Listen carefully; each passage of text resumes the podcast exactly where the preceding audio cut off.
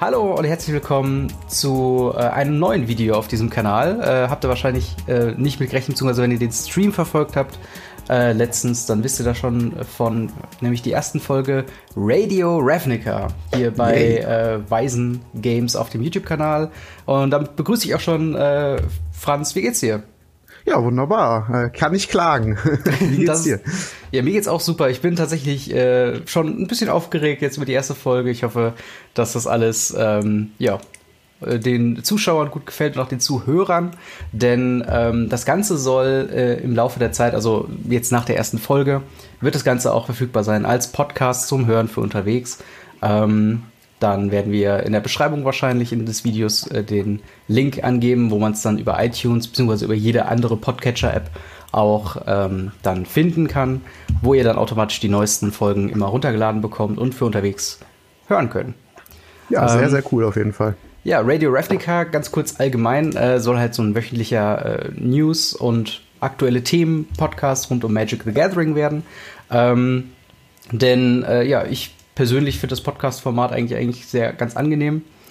Ähm, und wollte eigentlich schon länger mal sowas in die Richtung auch selber machen. Und dann hatte ich einfach mal äh, Franz gefragt, ob er da auch Bock hätte. Und der hat äh, glücklicherweise auch Ja gesagt. Und dementsprechend, wenn ihr noch Bock habt, dann äh, wird das was werden, was wir in Zukunft häufiger machen könnten. Da kann man auch eigentlich direkt einhaken, oder? Ähm, man kann ja direkt nochmal sagen, wenn ihr Bock habt, äh, könnt ihr auch direkt daran teilnehmen, indem ihr Ja. uns Fragen stellt. Kommen wir aber später noch zu. Genau, okay. Ähm, die wird dann, äh, ja, die, die wir dann gerne, oder auf die wir dann gerne auch während des Podcasts drauf eingehen würden. Genau, äh, wir haben am Ende jeder Folge so ein kleines QA-Segment. Das heißt, wenn ihr Fragen an uns äh, habt, entweder persönlich oder zu Magic the Gathering, zu gewissen News, wo ihr nochmal nachhaken wollt, dann haut's einfach in die Kommentare und wir werden dann in der nächsten Folge dann auf eure Fragen eingehen. Ähm, ja, dann fangen wir doch direkt mal an mit äh, Episode 1 äh, von Radio Ravnica. Ähm, wir legen erstmal los mit äh, ein paar News, die über die letzte Woche und auch darüber hinaus passiert sind Ende letzten Jahres. Ähm, und werden dann im Laufe des Podcasts noch auf äh, die Spoiler von Ravnica's Allegiance bzw. Ravnica's Treue eingehen und am Ende tatsächlich äh, schon auch in der ersten Folge auf ein paar Fragen von euch eingehen. Aber legen wir los Genau. mit den News. Äh, dort gab es nämlich einen gewissen Pro-Spieler, äh, Alex Bertus, Bertoncini, glaube ich, heißt er, wird er ausgesprochen. Der wurde auf Lebenszeit gesperrt. Magst du uns was dazu erzählen?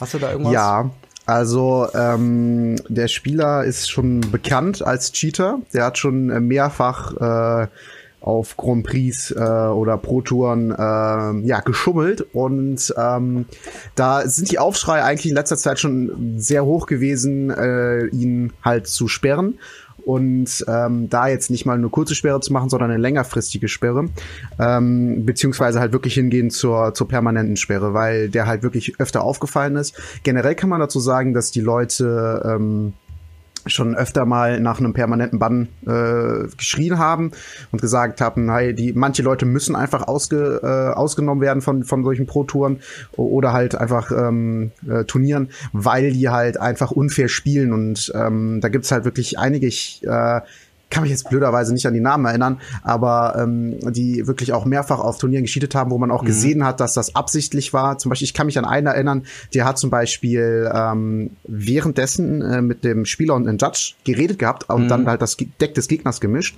und da immer die ähm, Länder on top, oder nee, nicht Länder on top, so war's. Ja. Äh, und dann äh, dem Gegner das Deck gegeben, bis er irgendwie auf fünf oder vier Karten runter musste und dann hat er halt gewonnen, weil er halt, ne, wenn, wenn man auf vier runter mal legen muss, dann ist halt, äh, kann man kann eigentlich kein Deck mehr wirklich was reißen. Und äh, ja, wenn sol solche Leute auffallen, ähm, ist es halt so, dass, sich- dass die Leute sich echt wirklich beschweren und sagen, hey, warum darf der noch Magic spielen? Was soll das? Was bringt ein drei Monate Bann äh, oder so? Und äh, ja, jetzt waren sie wirklich mal streng und haben nach, ich glaube, na, nicht ganz zweistelligen Bereich, aber ich glaube, der hat schon wirklich viel äh, gecheatet. Ja. Ähm, haben sie ihnen halt einfach gesagt, okay, dieser, dieser Mann kommt nicht mehr äh, auf, auf irgendein äh, Competitive-Turnier. Genau. Äh, das ist tatsächlich auch jemand, über den man viele Videos äh, bei YouTube und so weiter findet, wo Leute quasi kleinteilig nochmal erklären, wo genau jetzt der Cheat ist. Und in den meisten Fällen, wenn gecheatet wird, dann ist es eben, wie du schon sagtest, beim Kartenmischen, gerade wenn der, äh, es ist ja bei Magic so, dass quasi der Gegner das letzte Mal dein Deck in der Hand hat beim Mischen, äh, um quasi genau. Fairness zu garantieren. Und wenn dort dann gecheatet wird, dann ist es natürlich sehr, sehr ärgerlich. Ähm, genauso wie, ich glaube, äh, hier in dem Artikel, äh, das wir äh, uns durchgelesen haben, ist es oftmals bei Brainstorm oder bei anderen Card Draw und Card Select Sachen, ja, dass man genau. dann anstatt drei Karten vier Karten zieht oder äh, einfach die eine Karte, die einem besonders gefällt, doch nach oben irgendwie mischt ähm, und all solche Sachen. Und gerade halt bei Bertoncini, wie du schon sagst, äh, wurde schon häufiger, also er war auch schon häufiger äh, gesperrt, das muss man auch sagen, äh, genau, immer so für ja. ein paar Monate. Und jetzt ähm, ohne großes Trara wurde er einfach auf die Liste von Suspended DCI Memberships äh, gesetzt und das Ganze seit dem 7.1. Ähm, ist das jetzt quasi öffentlich bekannt, dass er äh, ein Lifetime-Ban äh, bekommen hat. Ähm, tatsächlich eine offizielle äh, Begründung wurde jetzt in diesem Fall nicht gesagt. Also es, äh, also es gab jetzt keinen Artikel oder eine Aussage von Wizards of the Coast, die gesagt haben, okay, dieser Lifetime-Ban war jetzt aufgrund dieses expliziten Falls ähm, in dem letzten Turnier äh, äh irgendwie ähm, deswegen äh, wurde er jetzt gebannt, sondern das war jetzt wahrscheinlich einfach so sein, sein Lifetime Achievement, dass er jetzt ja.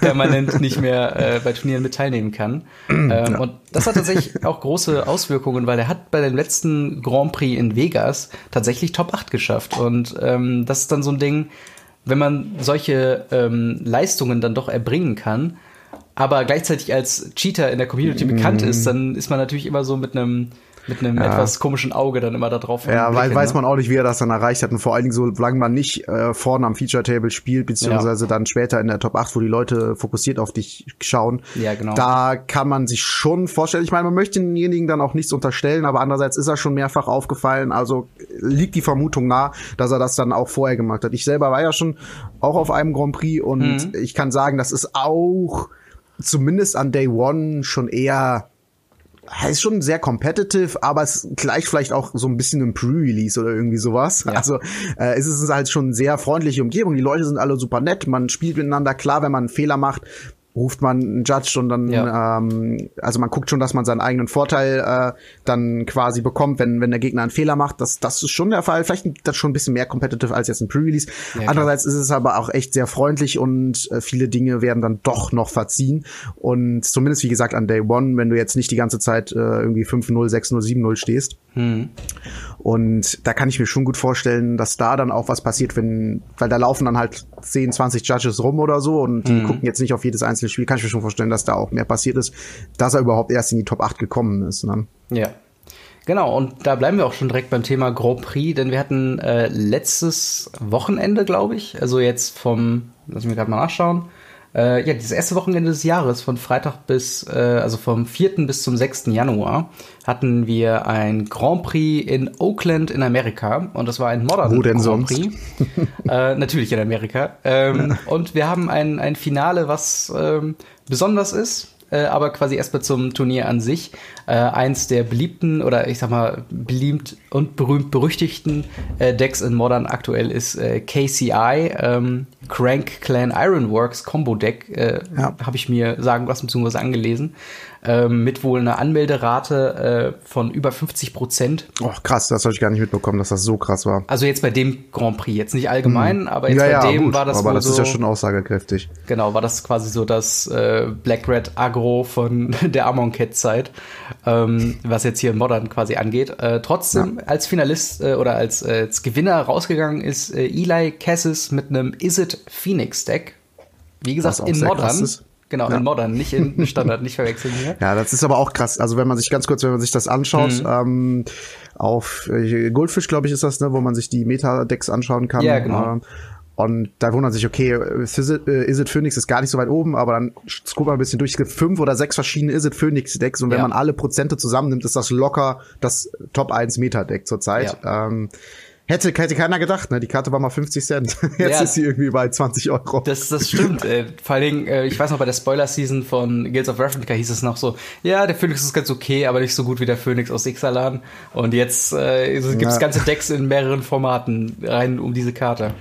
Ja. Ähm, und ja, auf jeden Fall, äh, das Finale war ähm, Eli Cassis mit seinem Phoenix-Deck gegen Hunter, äh, Court Koran, Korchan, ich, ich Boah, weiß, ich tue mich mit nicht. englischen Aussprachen auch total schwer. Ja, ich bin da, ich, also, falls sich Betroffene hier im Podcast finden, es tut mir leid.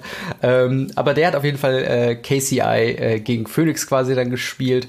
Und ähm, das erste Match hat auch noch ganz regulär angefangen. Und dann irgendwann bei Turn 4, äh, beziehungsweise Turn 5, ähm, gab es dann auf einmal den Handshake und äh, da hat dann äh, Hunter Korkan ähm, das komplette Best of Three Match aufgegeben, mit der Begründung, dass er dann noch seinen Flug kriegen musste, um irgendwie nach Hause zu kommen.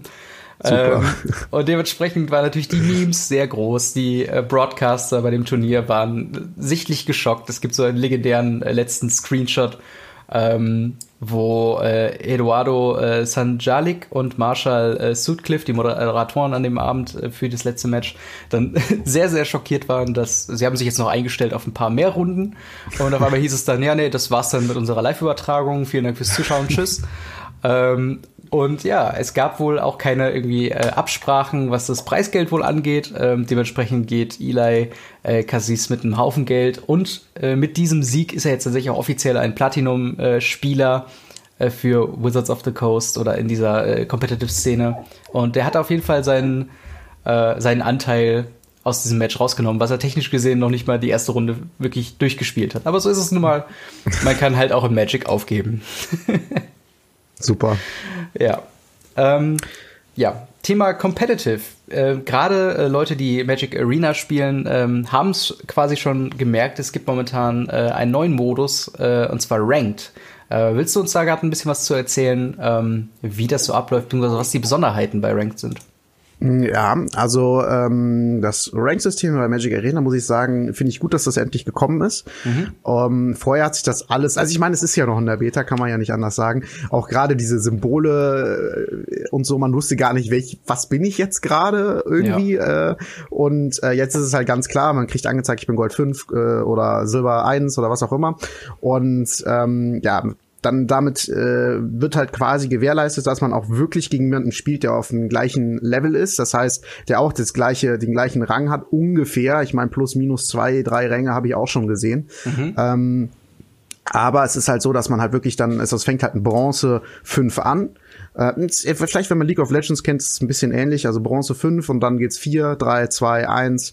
Äh, mhm. Und dann steigt man auf in Silber 5, 4, 3, 2, 1, Gold. Und dann kommt, glaube ich, äh, Platinum und dann äh, Mythic, wenn man das erreicht hat. Das ist so ein bisschen wie bei Hearthstone dann in dem Moment. Wenn man Mythic ist, dann glaube ich, wenn ich das richtig verstanden habe, ich habe das ehrlich gesagt hm. auch noch gar nicht gesehen, wird dann dein Rang angezeigt, dein globaler Rang, den du ja. hast. Uh, und je nachdem, also wenn du eine Mythic 2 bist, bist du halt der zweitbeste Spieler in Magic genau, Arena. Genau, das, so das, das, ist bei Arena auf jeden Fall auch so. Ähm, die Aufteilung ist allerdings äh, hat quasi Bronze auf Silber auf Gold und dann ab da dann Mythic direkt. Also da gibt's nicht diesen Platinum-Rang, den es vorher mal gab. Ach ähm, echt? Genau, Weil ich hatte das, das rausgemacht. Ab wann haben die das gemacht?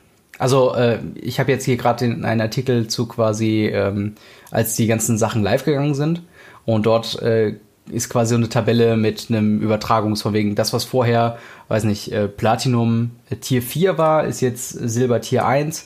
Ähm, also man hat sich quasi, man hat das Ganze einfach nur ein bisschen entschlackt, ein paar Stufen rausgenommen und Ach, krass. Ähm, ja. Weil ich hatte, als ich den, zumindest den Announcement-Stream gesehen hatte, mhm. da hatten die ja auch einen Screenshot gezeigt und da war das irgendwie noch mit drinne. Da okay. habe ich mich auch gewundert, weil das Platinum super krass aussah wie Silber einfach. Also mhm. da war ich auch total verwirrt. Aber, Aber also also ich kann natürlich jetzt auch sein, dass äh, der Artikel, den ich habe, äh, falsch ist, das möchte ich nicht ausschließen, aber äh, ich persönlich finde auch, sag ich mal, diese, du hast ja effektiv dann nur vier Ränge, also Bronze, Silber und Gold und dann halt Mythic. Und ähm, damit bist du eigentlich schon relativ, äh, also es ist relativ simpel und überschaubar und gibt eine klare Linie irgendwo, vor. Äh, theoretisch macht es ja auch irgendwo mehr Sinn, weil Bronze ist dann quasi Common, Silber Uncommon, ja, Gold genau. Rare, Mythic, Mythic. ja. Genau. Ähm, ich würde, was ich euch auf jeden Fall noch sagen wollte, ist, ja. dass ich ähm, seitdem das draußen ist, viel motivierter bin, Ranked zu spielen, äh, weil ich habe echt gemerkt, ich bin jemand, der gerne sieht, wo er gerade steht mhm. und ähm, sich halt gerne verbessern möchte. Und sobald dann sowas dahinter steht, merke ich auch, dass ich selber konzentrierter und besser spiele, ja. weil ich halt gerne wirklich höher kommen möchte. Auch wenn es zurzeit doch gar keine richtigen Belohnungen dafür gibt. Ich glaube später, jetzt gerade ist ja Preseason, das heißt jetzt gerade noch, glaube ich, alles so ein bisschen am testen und wenn die richtige Season dann mhm. losgeht, dann glaube ich, gibt es auch immer, wenn man irgendwie einen neuen Rang erreicht oder sowas, eine kleine Belohnung und am Ende gibt es dann wiederum eine große Belohnung, wenn ich das richtig verstanden habe. Wenn man jetzt ja. quasi Gold erreicht hat, dann gibt es irgendwie, keine Ahnung, 10 Booster oder was, ich weiß es nicht, aber irgendwie äh, in die Richtung. Was natürlich ein bisschen traurig ist, ist, dass das Ganze Best of One ist. Also es ja. hat so eine lachende und eine weinende Seite. Die, den einzigen positiven Aspekt, den ich daraus ziehen kann, ist halt wirklich, es geht schnell. Ähm, man kann das, äh, wenn man mal kurz eine halbe Stunde Zeit hat oder so, kann man halt da mal schnell eine Runde spielen und trotzdem ist das was, was äh, irgendwie einen Einfluss auf deinen dein Ranking hat. Mhm. Aber äh, eigentlich überwiegt doch die negativen, die negativen Seiten und die negativen Aspekte, weil, wenn ich das richtig verstanden habe, wird ja immer noch bei einem Best of One, egal welches das ist, aus zwei siebener Händen wählt eine KI die bessere Hand aus. Genau, so ist das. Ja. Also äh, es geht immer von, ich glaube, äh, zwei bis drei Länder ist so quasi ein Maßstab, wonach das entschieden wird. Äh, also welche, wer eher an diesem Maßstab quasi ist und dann halt so und so viel äh, Early Game Interaction und so weiter. Also es ist schon ein bisschen was an Rechnerei quasi, bevor du ja. deine erste Hand gezogen hast da.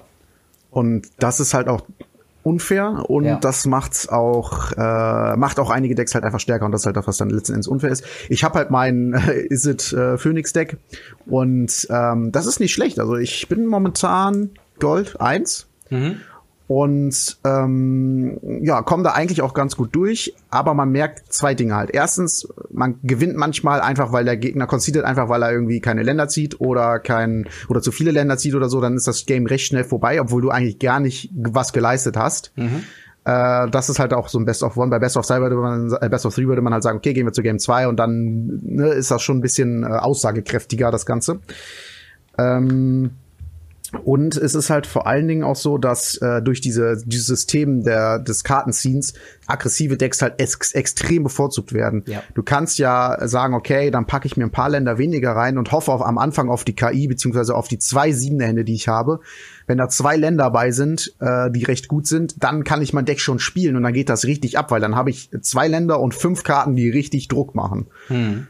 Und äh, ja, das ist halt irgendwie, deswegen sehe ich auch gerade jetzt im Bereich, wo ich bin, kaum Control-Spieler, wirklich fast gar nicht mehr. Ein paar Brew-Decks, aber wirklich auch nur wenige. Hm. Und die meisten sind einfach Weiß-Agro, Rot-Weiß-Agro oder Rot-Agro. Ja, das ist auch so die Erfahrung, die ich damit gemacht habe. Und eigentlich auch die nahezu selbe Kritik, die ich auch habe. Äh, ich habe gerade noch mal äh, tatsächlich nachgeguckt und äh, die diese Tabelle, die ich gesehen habe, die hat sich quasi darauf bezogen, äh, wie sich dein vorher erspielter Rang auf den neuen Rang, wenn du jetzt quasi äh, von der ah. alten Season auf die neue Season, wie sich das überträgt. Es gibt tatsächlich immer noch äh, Bronze, Silber, Gold, Platinum, Diamant und dann Mythic. Ach, ähm, Diamant gibt's auch noch. Genau, genau. Okay. Da gibt's, äh, das habe ich gerade auch gesehen, nämlich das hat nämlich auch Auswirkungen auf die äh, großartige Belohnung, die man fürs Rank-Spielen bekommt. Ähm, und zwar, äh, also ich finde die äh, eigentlich relativ mies. Gut, ist ja auch noch Preseason und man probiert sich noch ein bisschen aus. Aber ja. da könnte ruhig ein bisschen mehr Bling bei rumkommen. Äh, wenn du die Season beendest auf den Bronze-Rang, bekommst du einen äh, Guilds of Ravnica Booster. Äh, bei Silber bekommst du einen Booster und 500 Gold. Bei Gold ähm, bekommst du zwei Packs und 1000 Gold. Bei Platinum drei Packs und 1000 Gold. Diamond vier Packs und 1000 Gold und Mythic fünf Packs und 1000 Gold. Und das ist schon oh, das quasi ist für die Stunden, die du da rein investierst. Und nee, quasi ein Rang ist es einfach mm -mm. gar nichts. Das ist nee. halt wirklich also ich muss sagen, bei Bronze mies. dachte ich, ist okay. Ein ja. Pack für Bronze, wenn man da gar nicht gespielt hat oder vielleicht ein, zwei Runden, ist doch, ist okay. Ja. Aber die Abstufungen sind ja totaler Schwachsinn. ja, wirklich. So, okay, cool, du hast Mythic erreicht in der Season, dann kannst du vielleicht einmal draften. Cool. ja. nee, noch dann, nicht mal. Ja, genau. Und das ist halt dann echt schon echt ein bisschen bitter. Ähm, ja, sowas wäre eigentlich eine geile Idee. Ein kostenloser Gutschein für, für einen Edelstein-Draft oder sowas in die man Richtung. Könnte ja, man könnte ja da vielleicht auch nochmal die Vault rausholen, von wegen ab Platinum oder so äh, kriegt man äh, quasi eine oh, Vault, Vault müssen die auch noch was ändern. Und dann bei Mythic würdest du dann irgendwie äh, drei oder vier äh, von den ähm, von, von den Vault-Inhalten bekommen, also dass du halt einfach ja. mehr Wildcards zur Verfügung hast. Auf der anderen Seite, wenn du Ranked spielt hast, hast du ja in der Regel schon ein Deck, was auch ähm, äh, dann gut funktioniert, dann hast du ja eigentlich schon ja. das zusammen, was du brauchst. Stimmt natürlich. Aber trotzdem ist es halt insgesamt schon, äh, ja, also ich meine, wahrscheinlich testen sie es echt noch ein bisschen aus, aber ich finde allgemein sind die mit den Belohnungen noch sehr, ja, zurückhaltend. Ich meine, ich kann es verstehen. Das ganze Spiel basiert ja auch darauf, dass man sich die Sammlung aufbaut und man möchte ja, äh, wenn man halt irgendwann alles hat, dann ist es auch langweilig oder wird es langweiliger. Ja. Kann ich schon verstehen, dass man sich das alles irgendwie erarbeiten soll. Aber ähm, ja, da müssen sie sich irgendwas anderes überlegen. Es muss dann zum Beispiel sowas geben wie neue Karten, Rückendesigns oder äh, Planeswalker-Symbole exklusive oder sowas. Ja, äh, wo man dann wirklich denkt, okay, animiert sind oder sowas. Ja, sowas, also wie bei Hearthstone halt genau. die Richtung, ähm, dass man halt das sich erarbeiten kann, wenn man dann Mythic wird oder oder Gold oder sowas, dass das wirklich was ist, wo die Leute sehen, wow, der war mal Season 1, hat das schon gespielt und da war der richtig gut und äh, ja, das ist schon mal ein äh, respektabler Gegner so die Richtung. Ja. Du musst ja nicht unbedingt direkt dann mit mit freischaltbaren Sachen sein wie Karten oder sowas, weil wie gesagt, da kann ich verstehen, dass die halt auch ein lang, langfristiges Ziel da verfolgen, dass die Leute möglichst lange halt an das Spiel gebunden sind. Ist ja nun mal ein Unternehmen, was auch Geld verdienen möchte. Kann ja, ich halt natürlich. nachvollziehen. Ja, aber äh, soweit zu ähm, der Preseason. Ich bin mal gespannt, welche Änderungen da noch kommen werden. Ähm, so, wenn jetzt, ich sag mal, die richtigen Seasons an ähm, äh, Ranked Seasons dann losgehen, ob noch ja. ein Best of Three Modus rankommt, inwieweit sich Ist das. Ist schon bekannt, wann? Ähm, ich weiß nur, dass es, glaube ich, für die aktuelle ähm, Preseason äh, auf jeden Fall ein Enddatum gibt. Ich glaube, das ist sogar Ende Januar schon. Oh, ähm, okay. Aber äh, ich will da auch nichts Festes sagen, das habe ich jetzt, äh, sag ich mal so, jetzt nicht äh, so fest jetzt drin. Und eigentlich würde es sich ja anbieten, dann direkt mit den Live-Seasons ähm, im Anschluss. Vielleicht sogar mit, mit der, mit der, also mit dem, mit, der Veröffentlichung. so. Ja, also genau, nicht mehr die genau. Beta. Ja, und halt, ähm, was dann noch interessant ist, inwieweit sich das Ganze einbindet in echte Turniere, weil das haben sie ja quasi bei seinem, bei dem äh, 10 Millionen oder was äh, ja. äh, E-Sports-Ding schon angekündigt, dass man damit ja auch sich qualifizieren kann für echte Boah, das, äh, Grand Prix und andere Sachen. Ähm, und inwieweit sich das dann verändern wird, weil gerade diese Best of One gegen Best of Three Thematik, das ist ja dann relevant. Wenn du dich in einem Best of One Format qualifiziert hast für ein Best ja. of Three Turnier, dann bist du ja auch quasi unterqualifiziert für das, was dann eigentlich von dir erwartet wird. Mein Hund, mein Hund macht gerade die Lampe, die ist äh, mit Berührung. Ja. Die macht er gerade an und aus. Super. Hast du ein bisschen Disco bei dir? Ja. okay. okay. Dann äh, haben wir noch äh, zu guter Letzt bei den News noch eine ganz kleine Meldung, da müssen wir nicht viel zu sagen. Und zwar auf dem persönlichen Blog von Mark Rosewater, der seines Zeichens ja, ich glaube, Head Designer von äh, Wizards of the Coast ist für Magic the Gathering. Ähm, ein super sympathischer äh, Typ, äh, Thema Podcast. Er hat da seinen Drive to Work Podcast, den ich da echt empfehlen äh, möchte, äh, wo er immer seine, In seine Insights quasi gibt, zu welchen Gedanken man sich macht beim Design von Magic-Karten. Sehr, sehr empfehlenswert und er hat halt auch einen persönlichen Blog äh, mit dem Namen Bloggathon, beziehungsweise äh, markrosewater.tumblr.com, äh, ähm, wo jemand eine Frage ge äh, gestellt hat, und zwar Planeswalker, ob man sie quasi auch als mit der Rare-Stufe ähm, auch mal reprinten könnte oder generell äh, ähm, halt, ob es Planeswalker als Rare-Karten geben wird, anstatt immer nur Mythic. Und äh, daraufhin, äh, also die Frage war quasi if or when, also wenn, also wenn überhaupt und wenn dann ja, wann. Und dann hat äh, Mark Rosewater auch nur einen Satz dazu gesagt, und zwar, es ist sehr wahrscheinlich, dass es in naher Zukunft ähm, ja so sein wird und dass eigentlich ähm, ja noch gar keine Frage mehr danach ist, ob das überhaupt irgendwann stattfindet, sondern nur noch, dass es sehr bald quasi so weit kommt. Hm, und äh, ja. gibt es ein paar ähm, also ein paar äh, Spekulationen, die Leute angestellt haben in Bezug auf was ähm, den Nachfolger von Ultimate Masters angeht. Denn Ultimate Masters war ja äh, berühmt berüchtigterweise quasi ein äh, das letzte Master Set, was für Reprints für Modern und für Legacy und ältere Formate quasi geben sollte, zumindest aus dieser Masters-Reihe. Ja, ähm, zumindest für längere Zeit. Genau, für längere Zeit. So, so war die Ankündigung. Und äh, alle spekulieren darauf, okay, wann wird angekündigt, äh, wann werden die Reprint-Sets äh, jetzt angekündigt? Geht's wieder in so eine Richtung wie Battle Bond oder geht's in eine andere Richtung? Wird es wieder so ein Mhm. Premium-Produkt sein oder wird das Ganze äh, bezahlbar sein, sagen wir es mal so? Ähm, Ja, die sind schon echt teuer. Genau, und, äh, Masters-Dinger. Gegebenenfalls könnte man dann äh, ein vielleicht Liliana of the Veil oder Khan Liberated auf einer Rare-Stufe in einem neuen Set haben. Wer weiß, also die Spekulationen sind auf jeden Fall sehr wild, was in diese Richtung ähm, ja äh, das angeht, aber Glaube ich, glaube ich nicht. Ja, ich, also ich kann es mir auch nicht vorstellen, aber ich meine, wäre jetzt Dann würden die ja einen wirklich einen großen Schritt Richtung Yu-Gi-Oh! machen, wo die Reprint-Politik echt äh, so ist. Ja, okay, die Karte ist wertvoll, die kostet jetzt gerade irgendwie 40 Euro, dann äh, kommt die jetzt hier als Common in das nächste Set oder äh, hm. das ist in der Tinbox die safe äh, Tinbox-Topper-Karte. Ja. Und äh, glaube ich nicht, dass sie das machen werden. Wobei wäre das so schlecht? Äh, wenn, wenn tatsächlich Modern auch bezahlbar wäre für die normalen Bevölkerung, wenn man jetzt so ein, für ein Caliber ja. äh, für, für ein Mox Opel jetzt keine 120 Euro ausgeben müsste, sondern nur 10. Schon schon. Das ist natürlich an sich nicht schlecht. Aber es macht doch, äh, ich meine, Magic macht doch einen großen Teil äh, aus, dass man sagt, okay, ich kaufe mir das einmal und dann habe ich äh, ein Deck, was ich spielen kann und was seinen Wert ungefähr behält. Und das würde ja auf einmal den Wert von vielen, vielen Decks ja. ins Bodenlose stürzen. Und da werden, glaube ich, auch viele verärgert, die dann sagen, okay, ich mache das Ganze jetzt hier nicht mehr mit. Ja. Weil ich kann mir ja nicht mehr sicher sein, wenn ich mir eine 40 oder 50 Euro Karte kaufe. Zum Beispiel jetzt Teferi im Beispiel. Wird ja jetzt auch im Modern gespielt, ist aber zurzeit trotzdem eine 50 Euro Karte. Kaufe ich mir jetzt für ein Modern Deck und wird dann in einem Jahr als 10 Euro oder 5 Euro Karte geprintet, dann hätte, würde ich auch sagen, das lohnt sich für mich nicht. Da hätte ich jetzt mhm. keine Lust drauf. Ähm, ja, das ist ja auch der Grund, warum ich vom Standard zu Modern gewechselt bin, jetzt ja. größtenteils zumindest, weil ich mir halt gesagt habe, okay, das ist jetzt eine einmalige Ausgabe, ich kann mein Standarddeck jetzt gerade noch recht gut verkaufen und sobald das rotiert ist, ist es halt nichts mehr wert. Mhm. Ja. ja. Aber man weiß es nicht, man weiß es nicht. Ja. Vielleicht versprechen sie sich ja auch davon, dass gerade das passiert, dass die Leute sagen, okay, dann ist Standard für mich interessanter und äh, da verdienen die halt mehr mit, ne? Mit rotierenden Formaten verdienen die halt mehr. Das stimmt Deswegen, auf jeden Fall. Auf jeden Fall eine sehr interessante Entwicklung, die das Spiel nehmen könnte, wenn es denn äh, Rare Planeswalker bald geben wird. Oder vielleicht, vielleicht kann man ja irgendwann Pauper Planeswalker mal rausbringen. Einfach nur für aus Spaß.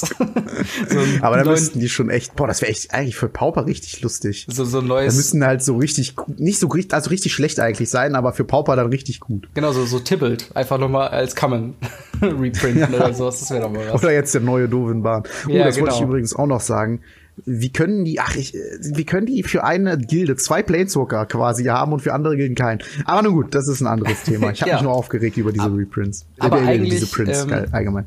Aber eigentlich ja. auch ein ganz guter Übergang zu unserem Hauptthema diese Woche. Und zwar natürlich muss es Ravnica Allegiance bzw. Ravnica's Treue, die Spoiler sein. Wir haben jetzt, äh, ich glaube, etwas mehr als, ich glaube, wir sind bei äh, drei Viertel des Sets, was wir bisher gesehen haben, auf jeden Fall über die Hälfte. Ja, und schon viel. Ähm, vielleicht so einen allgemeinen Eindruck von deiner Seite aus. Wie siehst du Replica Allegiance? Tja, wie sehe ich das? Also, äh, ich habe so ein bisschen das Gefühl, dass das so ein Set wird wie Color Dash. Das hatte ich ja schon mal vorher gesagt. Mhm. Und zwar aus dem einfachen Grund, dass ich das Gefühl habe, dass manche Karten echt super stark sind, also für sich alleine stehend super stark sind und andere Karten halt so gar nicht gut sind. Und ja. äh, also dass das Power-Level der Karten halt sehr unterschiedlich ist. Ich habe jetzt gerade ähm, Mythic-Spoiler vor mir offen mhm. und schauen mal noch mal so ein bisschen in die in die Karten halt rein. Und äh, gerade wenn ich mir jetzt die Planeswalker anschaue, die die geprintet haben mit Kaya und Dovin, hm. Äh, ist schon sehr fragwürdig. Also das ist schon okay. Wir machen einen drei Mana Planeswalker, aber wir machen ihn so schlecht, dass er äh, nirgendwo gespielt werden kann. Also äh, das ist ja? halt so das Ding, äh, vielleicht erstmal mein Eindruck, äh, ich finde dieses Set ist äh, ein bisschen wie Gales of Replica auch ein bisschen sehr äh, busted, was das Power Level angeht. Also wirklich teilweise äh, Gilden, wo du dir eigentlich nicht, also wo jetzt eigentlich schon feststeht, dass sie das, ähm, äh, dass sie die Season dominieren wird. Also mit Raktos ja. Agro oder Raktos ähm, äh, also alles, was mit Raktos-Farben drin ist. Also sowohl äh, Junt wäre eine Möglichkeit, äh, was ultra krass wäre, selbst Madu war ich im Überlegen, ähm, quasi aus meinem Boros-Engel ein Madu-Engel-Deck zu machen. Ähm, da gibt es super viele Möglichkeiten. Wir haben eine Möglichkeit, äh, Aristokraten-Decks wieder zu spielen mit äh, verschiedenen Sacrifice-Outlets. Wir haben kompletten äh, janky Stuff äh, mit zum Beispiel Rakdos the Showstopper, ähm, Sachen, die funktionieren können, die nicht unbedingt funktionieren müssen. Ähm, und dementsprechend, also so viele Karten, über die man sich, über die ich mich eigentlich gefreut habe und eigentlich jedes Mal, wenn eine neue Karte angekündigt wurde, äh, ich mir das durchgelesen habe und dachte so, okay, entweder ist es halt, wie du schon sagst, so der erste Eindruck, okay, das ist komplett unspielbar oder zumindest spaßig oder halt komplett busted. Ja. Ähm, und irgendwie wenig, wenig Grauzonen dazwischen. Ja, ähm, was ich halt auch, wo, wo ich dann vor allen Dingen das Problem sehe, ist halt gerade jetzt das Event, was als nächstes ansteht, das Pre-Release. Mhm. Ähm, wenn man dann halt eine Bombe aufmacht, da kann man sich halt relativ sicher sein, dass die, wenn man die spielen kann, auch das Spiel gewinnt. Also den größten Teil. Natürlich ja. kann immer ein Counter da dabei sein oder ein Removal, aber wenn die mal dann liegen bleibt, ein, zwei Runden, dann sieht's halt schon sehr, sehr gut für dich aus. Und das ist halt so eine Sache, wo ich mir denke, so, ja, also fürs, fürs Limited schwierig. Ja. Ähm, und äh, ja, was ich aber auch vor allen Dingen lustig fand, ist, dass sie jetzt Coinflip wieder reingemacht haben. Das ist eine Sache, die die echt lange nicht ja. gemacht haben, weil das so eine ein bisschen ja, es, geht ja eigentlich schon fast in Richtung, sehr, sehr ja, ein bisschen, bisschen in die Richtung äh, auch äh, hier Unstable und Unhinged und diese ganzen Sets. Ja, Pokémon TCG, das ist ja quasi eins, wo die Coinflip-Mechanik ja essentiell zum Spiel dazu gehört. Und äh, lustigerweise habe ich mich vor ein paar Wochen damit noch ein bisschen beschäftigt mit dem Pokémon TCG und jetzt lese ich einfach mal Karten, die, ähm, ich weiß nicht, make, make a coin flip und wenn es Heads ist, dann passiert das und das. Und genauso stehen halt auch die Kartentexte bei Pokémon drin. Und das denke ich mir halt, hm, okay, das ist auf jeden Fall eine interessante Wendung für Magic, dass man jetzt äh, eine Münze zu seinen ganzen Würfeln noch mit dabei haben muss. Ja gut, ich, ich werde, glaube ich, immer die Karte flippen. ja, oder man sagt einen Würfelwurf und gerade und ungerade. Das ist ja quasi wie ein ja. Coinflip, ne? Ja, stimmt.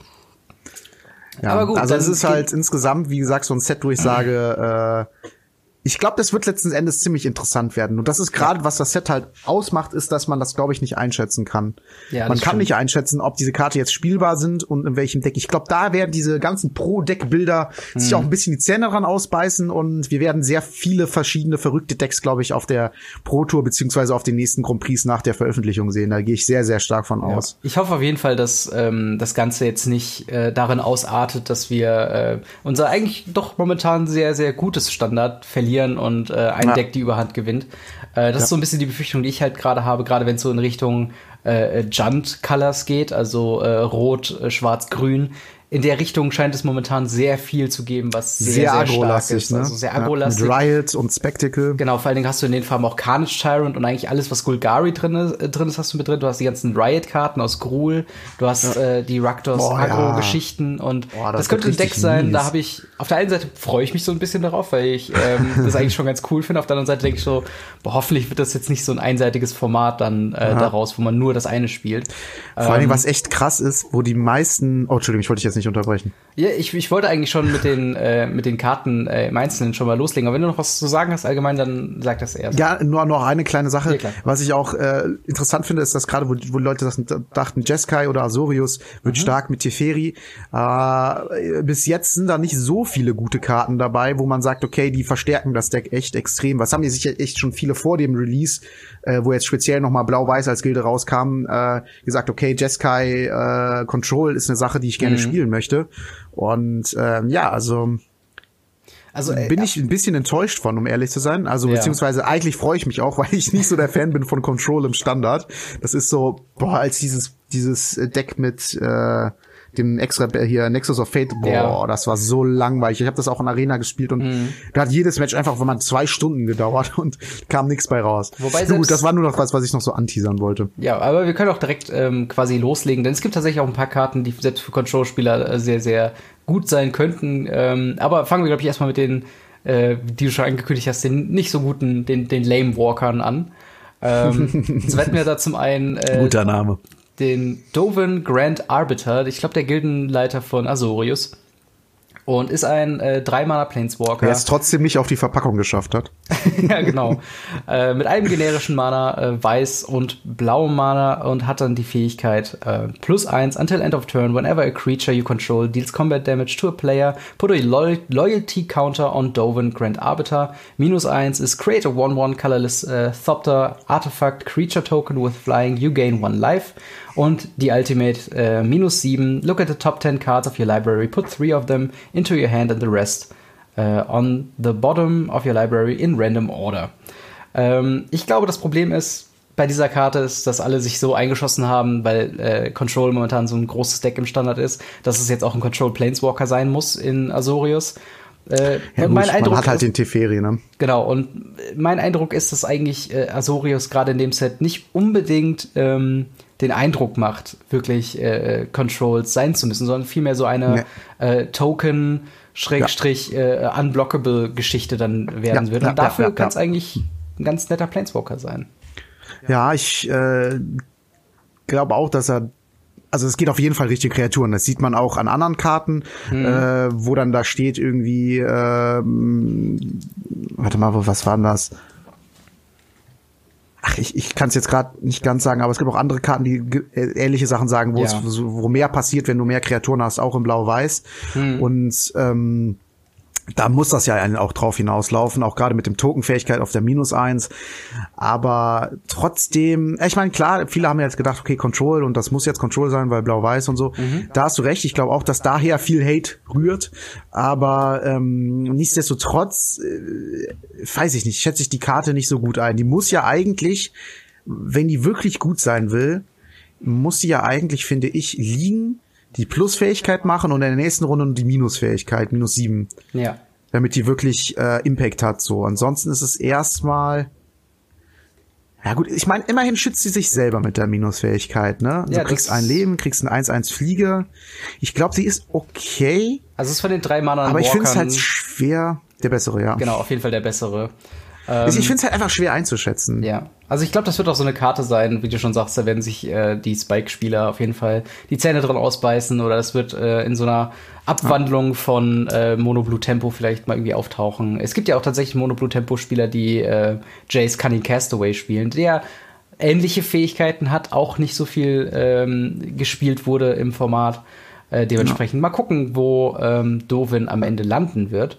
Aber ähm, eher trotzdem, trotzdem eher eine mittelgute Karte als eine ja, gute, finde ich. Definitiv. Also kein, keine Mythic, wo man sich großartig freuen würde, wenn man sie jetzt aufmacht. Also, ähm, Ja, im Limited, glaube ich, würde ich mich trotzdem noch freuen, jetzt im Pre-Release gerade. Mhm. Aber äh, nicht, wenn ich sie so im Booster habe und mir sagen würde, äh, Jo, schöne Karte. ja, genau. Würde ich jetzt gern direkt in den Deck einbauen. So. Alles klar, kommen wir zum nächsten Drei-Mana Planeswalker, und zwar Kaya Orzov Usurper für ein generisches, ein weißes und ein schwarzes Mana.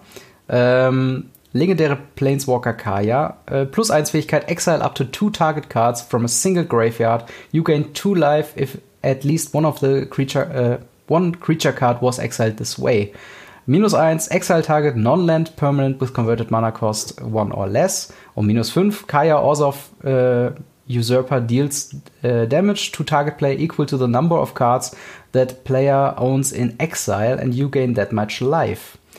Ähm, Kaya, ja. der ist erstmal Sideboard Planeswalker eigentlich. Also ja ich, ich kann mir nicht vorstellen, dass es tatsächlich ein Deck gibt, was ähm, oder, nee. dass man ein Deck bauen kann, was um sie Aber herum die, ist. Die Karte ist, finde ich, sehr interessant, weil die einfach mal zwei Fragen aufwirft.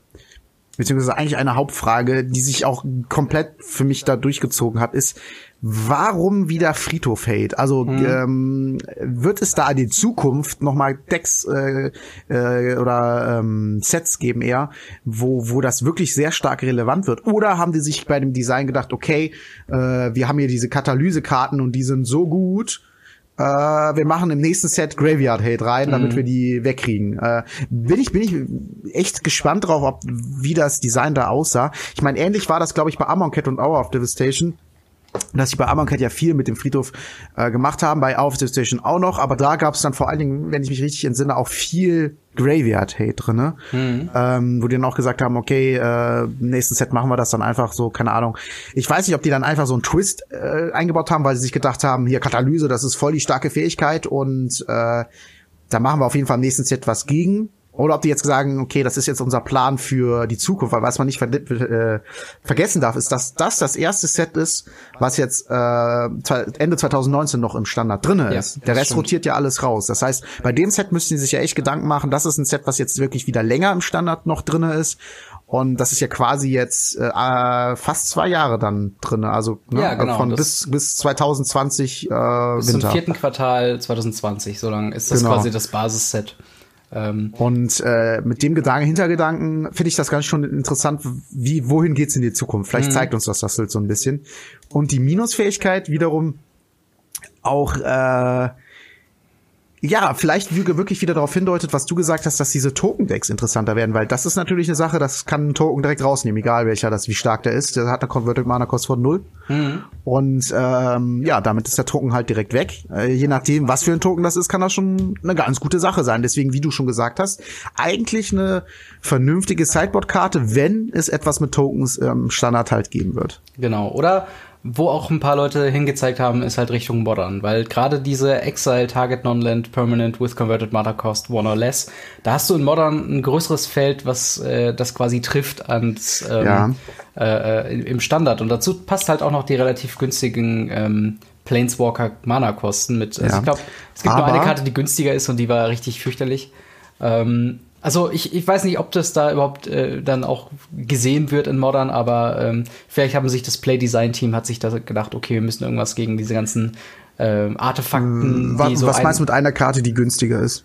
Also ein, ein Planeswalker, der günstiger ist, der keine drei Mana kostet. Ich glaube, da gibt's nur Tybalt, der zwei Mana kostet, aber auch nur zwei Loyalty hat und quasi nirgends gespielt wurde. Ja, es gibt halt noch die Flip Planeswalker aus Origins. Der Jace zum Beispiel, so, der wird halt, ja, stimmt, der stimmt, wird halt okay. gespielt. Aber es ist halt jetzt nicht direkt der klassische Planeswalker. Ja, ja, Allerdings genau. ist das natürlich ein super starker, weil er so günstig ist und weil er auch viel macht. Ähm, aber trotzdem äh, finde ich halt gerade die Kaya interessant. Aber du meintest gerade eben ähm, äh, Richtung Modern wegen dem One or Less. Ja, aber äh, es gibt eine weißen Instant, der das Ja. für ein Mana auch macht und die Isolate. findet auch kaum, genau, die findet auch kaum Play, wenn ich das richtig sehe. Mhm.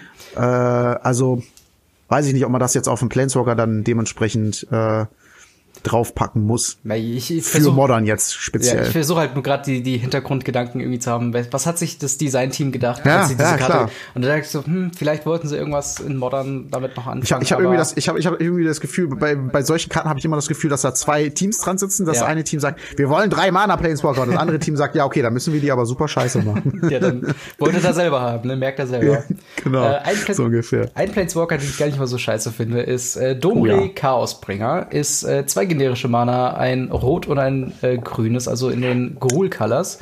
Äh, Ja. Legendary Planeswalker Domri, plus eins Fähigkeit, add uh, one red or one green. If that mana is spent on a creature spell, it gains Riot. Und Riot Bam. kennen wir ja, ist ja die Fähigkeit, die einer Kreatur, wenn sie ins Spiel kommt, entweder mit Haste oder mit einem 1-1 Counter. Hattest du schon gesagt, dass das ein Five Loyalty Planeswalker ist? Äh, nee, noch nicht. Es ist ein Five Loyalty Planeswalker. Ja, äh, das ist halt für einen vier Mana Planeswalker. genau. Die zweite Fähigkeit ist noch äh, Look at the top four cards of your library. You may reveal up to two creature cards among them and put them into your hand. Put the rest on the bottom of your library in random order. Und die Das ist halt Ultimate minus 8. Uh, you get an emblem at the beginning of each end step. Create a 4-4 red and green beast äh, creature token with trample. Ähm, also wir werden uns wahrscheinlich auf äh, Hasty Carnage Tyrants äh, einstellen müssen in Ja, Zukunft. schön, freue ich mich. Ja, ich, ich sehe auch nur den ersten Kommentar beim Mythic Spoiler, wenn man sich die Karte so öffnet. Der erste Satz aus diesem Kommentar ist: This is terrible. ja, warte, ich schau auch mal kurz rein. Das ist Ja. irgendwie schon, schon echt witzig. ähm, ja, also ich, ich glaube, das ist so auf die. Also das ist der Planeswalker, der am wahrscheinlichsten äh, in Decks auftauchen wird. Ähm, vier Mana. Hier auch ein anderer Kommentar. Looks fun. Today is a beautiful day to watch the world burn. Super. Ja, vor allen Dingen, ähm, es wurde noch über Twitter bekannt gegeben, dass Riot äh, stackable ist. Also wenn du einer Kreatur, die schon Riot hat, nochmal Riot gibst über diesen Planeswalker, dann kannst du Ach, schön. sowohl ein 1-1-Counter als auch Haste geben. Oder wenn du komplett Schön. wahnsinnig bist, kannst du auch doppelt Haste geben, bringt halt nichts. ähm, aber so, also Oder zwei Marken. selbst, selbst in einem reinen Gruul-Deck ähm, hast du einfach trotzdem nur Upside. Also du verlierst Ja, ich nichts, wenn du Riot Creatures spielst. Und ähm, eben diese Carnage Tyrant-Geschichte ist, glaube ich, so das scariest Thing Ja. momentan. Ich fand halt vor allen Dingen, was jetzt nochmal zum Thema Gruul äh, interessant. Äh, ich meine, das war doch letztes Mal, war das doch eher so ein, so ein, so ein Ramp-Ding, oder Gruul? Äh, da hatten die, glaube ich, äh, doch viele Mana-Dinger und dann später so äh, große Kreaturen, die man damit spielen konnte. Ja, es würde sich Oder anbieten. vertue ich mich da jetzt? Also ich, ich kann zu früheren Sets habe ich jetzt nicht so viele Erfahrungswerte, aber ähm, es ist auf jeden Ich, Fall ich ein meine, Thema, ich hätte das so im passt. Hinterkopf. Und ähm, da finde ich halt interessant, dass sie es designtechnisch jetzt mit Riot echt auf Agro ausgelegt haben, das Ganze. Ja. Trotzdem noch mit diesen Mana-Abilities, sieht man jetzt auch beim Planeswalker. Ähm, aber halt auf Agro und um zu sagen, okay, äh, Raktos ist ja halt eigentlich die klassische Agro-Deck äh, quasi, mhm. ne? Und um dem Ganzen so ein bisschen Konkurrenz zu machen oder zu sagen, hey, das ist ein guter Partner für Raktos, wie du schon gesagt hast, mhm. in den drei Farben halt einfach. Und ähm, ja, bin ich auf jeden Fall sehr gespannt, äh, was sich da, was sich da ergeben wird. Also ja, ich, ich glaube mit mit ähm, Gruul ist es halt so, dadurch, dass du halt diese diese Grundmechanik äh, drin hast, von wegen es muss, äh, es sind große fette Biester, ähm, dass sich das, ich glaube die Riot-Mechanik haben sie deswegen reingemacht, damit es sich auch lohnt, zu, das zu spielen, weil ähm, ich sag mal, soll, sollte das Format sehr schnell werden äh, und die meisten bei Turn 4 und 5 schon tot sein, dann bringt es natürlich nichts, einen 4 Mana Planeswalker zu haben, der dann den Turn 5 groß macht, aber du kannst dann nichts damit machen in der, in der Runde. Ja. Und wenn du dann allerdings eine äh, 6, 7, 8 Mana-Kreatur relativ früh spielen kannst mit dem Ramp, dann muss es sich natürlich auch direkt lohnen. Und ich glaube, ja. ähm, die treffen da tatsächlich so einen Sweet Spot. Ähm, also mit dem Lanover Elfen zusammen im Standard ist ja. das halt busted, ne? Genau, du, du hast also ich finde, das ist halt Ramp, der sich lohnt. Also du spielst nicht nur große Kreaturen, ja. die groß sind, sondern die können halt auch direkt zuschlagen oder werden halt noch größer, je nachdem, ob du in der Offensive oder Defensive bist. Und ähm, es gibt tatsächlich, also ich, ich glaube, die wollten wirklich auch Gruel also sie wollten, glaube ich, die klare Botschaft verteilen, dass auch selbst mit einem starken Control-Deck sich Kohl immer noch lohnt, denn es gibt ja auch noch den, ähm, den Spellbreaker ähm, in den Cool-Farben, der, glaube ich, irgendwie, ähm, solange Steinzug ist, bist du und auch die Kreat also und auch der Spellbreaker selbst ähm, äh, Hexproof, also von wegen, ja. du kannst ruhig angreifen, du musst dich nicht Settle the Racket, äh, Settle the Racket ja, Also grün, grün, roter Planeswalker, äh, Planeswalker, Kreatur mit, die insgesamt drei Mana kostet, also mit einem generischen 3-3 mit Riot, Trample genau. und halt dieser Fähigkeit, die du gerade genannt hast. Also die ist schon von sich aus sehr gut und definitiv eine ja. Karte, die viermal in, äh, in dem Grün-Deck sein wird. Genau. Also kann man sich, kann man davon ausgehen. Und äh, das finde das finde ich eigentlich eine, äh, eine gute Grundaussage, weil so das ist halt, also ich, ich finde es überraschend, dass es tatsächlich auch schon Guilds of Ravnica geschafft hat, dass jede Gilde in gewisser Weise playable ist. Also ja, das stimmt. Das, das halt, stimmt. Da war ich auch äh, positiv überrascht, muss ich sagen. Ich habe auch sehr, sehr gute, äh, ähm, also ich denke auch schon so, dass jetzt gerade mit Ravnica Allegiance das eigentlich weitergeführt wird. Es gibt keine Gilde, wo ich sagen würde, okay, die ist jetzt underpowered. Vielleicht ein bisschen Simic, aber die haben ja, genug. Hatte ich auch ähm, jetzt gerade spontan im Kopf. Hm. Aber die haben auch genug weirde Kreaturen drin gehabt, ähm, ja. wo wir auch, glaube ich, direkt zum nächsten Gildenleiter kommen, und zwar Prime Speaker äh, Vanifar, wo ich dann denke, okay, das könnte entweder schaffen die es irgendwie, das zu breaken und das wird halt das ganze Format dominieren, oder es wird halt so eine, ähm, ja, so ein, so ein Against the Odds äh, Ding von wegen, äh, oh, ich, ich probiere mal mit meinem Janky Brew irgendwie da durchzukommen. Ja. Ähm, Mir fällt da gerade einer aus unserem, ja, äh, aus unserem Store ein, der das machen wird. Da, da also da habe ich auch überhaupt keine, äh, also das wird auf der jeden Fall kommen. Timmy. Ja, genau. ähm, aber reden wir mal ganz kurz über Prime Speaker. Venefa, vier Mana, ähm, äh, zwei generische und halt Semicolor grün-blau für einen legendären Elf Ooze Wizard. Äh, das ist auch so ein Thema bei Simic, die haben verrückte Creature-Types. Ähm, mit einer Fähigkeit, also es hat äh, zwei Power, vier Toughness äh, und der Fähigkeit, du kannst diese Karte tappen und dann Sacrifice another creature, search your library for a creature card with converted mana cost equal to uh, one plus the sacrificed creature's converted mana cost. Put that key, uh, put that card uh, onto the battlefield, then shuffle your library, activate this ability only any time you could cast a sorcery. Ähm, ich glaube, der, ähm, der, äh, die eheste Vergleich ist der Birthing Pot. Ähm, was glaube ich eine Karte ist, die in Modern gebannt ist, weil die, äh, weil es eine Kombination gab, äh, dass es halt einfach zu krass ist, dass du quasi jedes Mal eine Kreatur opfern konntest, eine größere hinlegen kannst, äh, Birthing Pod enttappen, dann wieder opfern und so weiter. Und das ist halt innerhalb von kürzester Zeit relativ schnell ähm, dann eine sehr, sehr große Kreatur dann bekommt.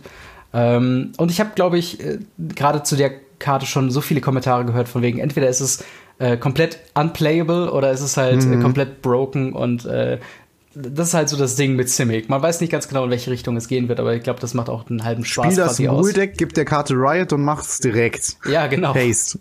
Bam. So. Ja, dann hast du eigentlich schon gelöst, ne? Ähm, ja. Wobei, aber äh, ich, also. Ich finde, ja. Also ich glaube, es, es muss halt noch irgendwie eine Möglichkeit, also wenn es um Combo Möglichkeiten gibt, müsste es noch irgendwie was geben, äh, was äh, diese Kreatur enttappt Und dann könnte man irgendwas probieren, ähm, relativ schnell oder zumindest halt mit. Dass man immer höher geht und irgendwann dann halt diesen 20 Mana, du bist tot, äh, ja, Karte genau. spielt. Oder diesen, diesen Riesenwurm aus äh, die Buybox-Promo von Dingens von, von Ja, of stimmt, diese Ravnica. 16, 16 Indestructible. Ja, genau, das wäre doch mal witzig, wenn man das irgendwie hinkriegen würde. Ja. Ähm, Ähm, was ich aber auch noch wichtig bei der Karte finde zu erwähnen, ist, äh, dass du eine Karte finden musst, die wirklich genau den Mana-Kosten entspricht, wenn ich das richtig sehe. Das heißt, dass du nicht äh, or less, das heißt, dass du irgendwas raussuchen kannst, sondern du musst halt gucken, dass du wirklich die Kurve dann immer weiter hoch gehst, bis du dann halt irgendwann da bist. Also das ist halt, glaube ich, noch eine sehr wichtige und ja, dann dementsprechend auch äh, starke Einschränkung. Ja, also mir, mir fällt es relativ schwer, ähm, da jetzt schon irgendwelche zukünftigen Kombos äh, vorauszusehen. Deswegen kann ich eigentlich auch nicht viel, mehr- viel mehr dazu sagen, außer sieht lustig aus, könnte witzig werden. Aber mal schauen, was da noch äh, als. Noch eine, noch eine Sache zu Simic, bevor wir das abschließen. Ja. Ähm, ich fand, ich finde hier halt die Fähigkeit von denen Adept, äh, Ja. ist ja eine Fähigkeit von denen, ähm, da zahlst du X Mana quasi, also eine, immer, immer, eigentlich immer ein grünes und ein blaues und dann halt noch irgendwie ein paar generische dabei, je nachdem. Äh, jetzt sehe ich hier zum Beispiel beim, äh, Zengana Utopian Speaker, der kostet für Adept 4, kostet das halt äh, vier generische, blaues und ein grünes. Und dann kriegt die Kreatur, wenn sie noch keine Kreat äh, 1-1-Marken drauf hat, ähm, kriegt die vier 1-1-Marken. Und dann meistens haben sie noch einen Effekt, wenn sie dann irgendwie Marken drauf liegen haben oder wenn sie adapten. Und hier steht halt dann noch, each creature you control with a 1-1 counter has trample, äh, has trample. Und ähm, auch noch zusätzlich ein plus 1-1 Marken. Also mit 1-1 Marken ist so Simic Ding und Adept halt. Ja. Ähm, Finde ich halt, dachte ich so, dass ich das erste Mal gesehen habe, halt immer extrem teuer. Also wirklich hier 6 Mana. Gut, das ist auch Adept 4, aber es gibt auch hier Adept 2 für 3 Mana, äh, Adept 3 für 5 Mana. Also das ist schon immer sehr teuer. Aber es gibt halt eine Karte, die macht halt das Adept um 2 günstiger. Und allgemein Activated Abilities macht es um 2 generische günstiger. Für 2 Mana in den äh, Simic-Farben halt eine 2-2-Kreatur. Und da finde ich es wiederum nicht schlecht, aber ich glaube ehrlich gesagt trotzdem zum Thema Simic so eher eine schlechtere Gilde, ähm, dass das man ja nicht auf eine vier, auf, nicht auf vier Kreaturen in 60 Karten Deck bauen kann und deswegen Ja. sehe ich das auch eher weniger. Auf aber naja. Also, wo es allerdings ganz gut reinpasst, ähm, schon in den Ixalan-Karten quasi, ist äh, natürlich Merfolk, was der Semicolor von vornherein hat. Und auch dort ähm, diesen Plus 1 Plus 1 Thema auch schon mit drin ist. Also wir haben ja auch noch, ich glaube, in ähm, äh, Rivals of Ixalan gab es ja dann auch Herdanas Climb, was ja äh, ein Flip-Enchantment ist, äh, was dann zu einem Land wird. Ähm, und dort äh, hast du halt auch diese Thematik, dass du dann, ich glaube, so und so viele Counter quasi haben musst, ähm, bevor das quasi flippt.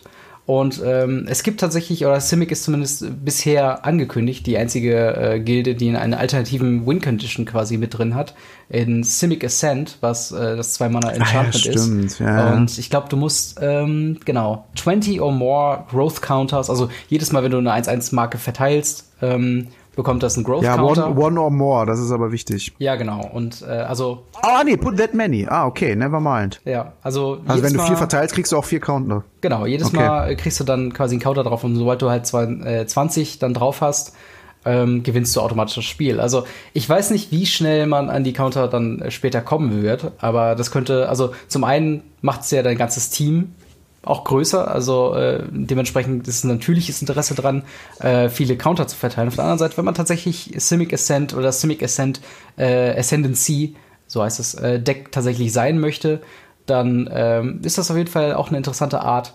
Ähm, Aber es ist halt gewinnen. wieder eine Karte, so ein Deck, was dann äh, als Alternativ, Ja, okay. es ist äh, janky. aber es sind halt wieder nur vier Karten und es ist halt ein Enchantment, okay, es ist günstig, kostet nur ein blaues und ein grünes, aber es ist wieder ein Enchantment, was sonst erstmal nichts macht. Ja. Ansonsten kannst du halt für drei Mana, kannst du halt selber einen, einen Counter verteilen auf Mhm. eine Kreatur, die du kontrollierst, was halt gut ist, aber es ist halt wieder ein Ding, was, was reinkommt und dann erstmal nichts macht. Ne? Das Ja. ist halt so, das, was die meisten Magic-Spieler auch erstmal abschreckt.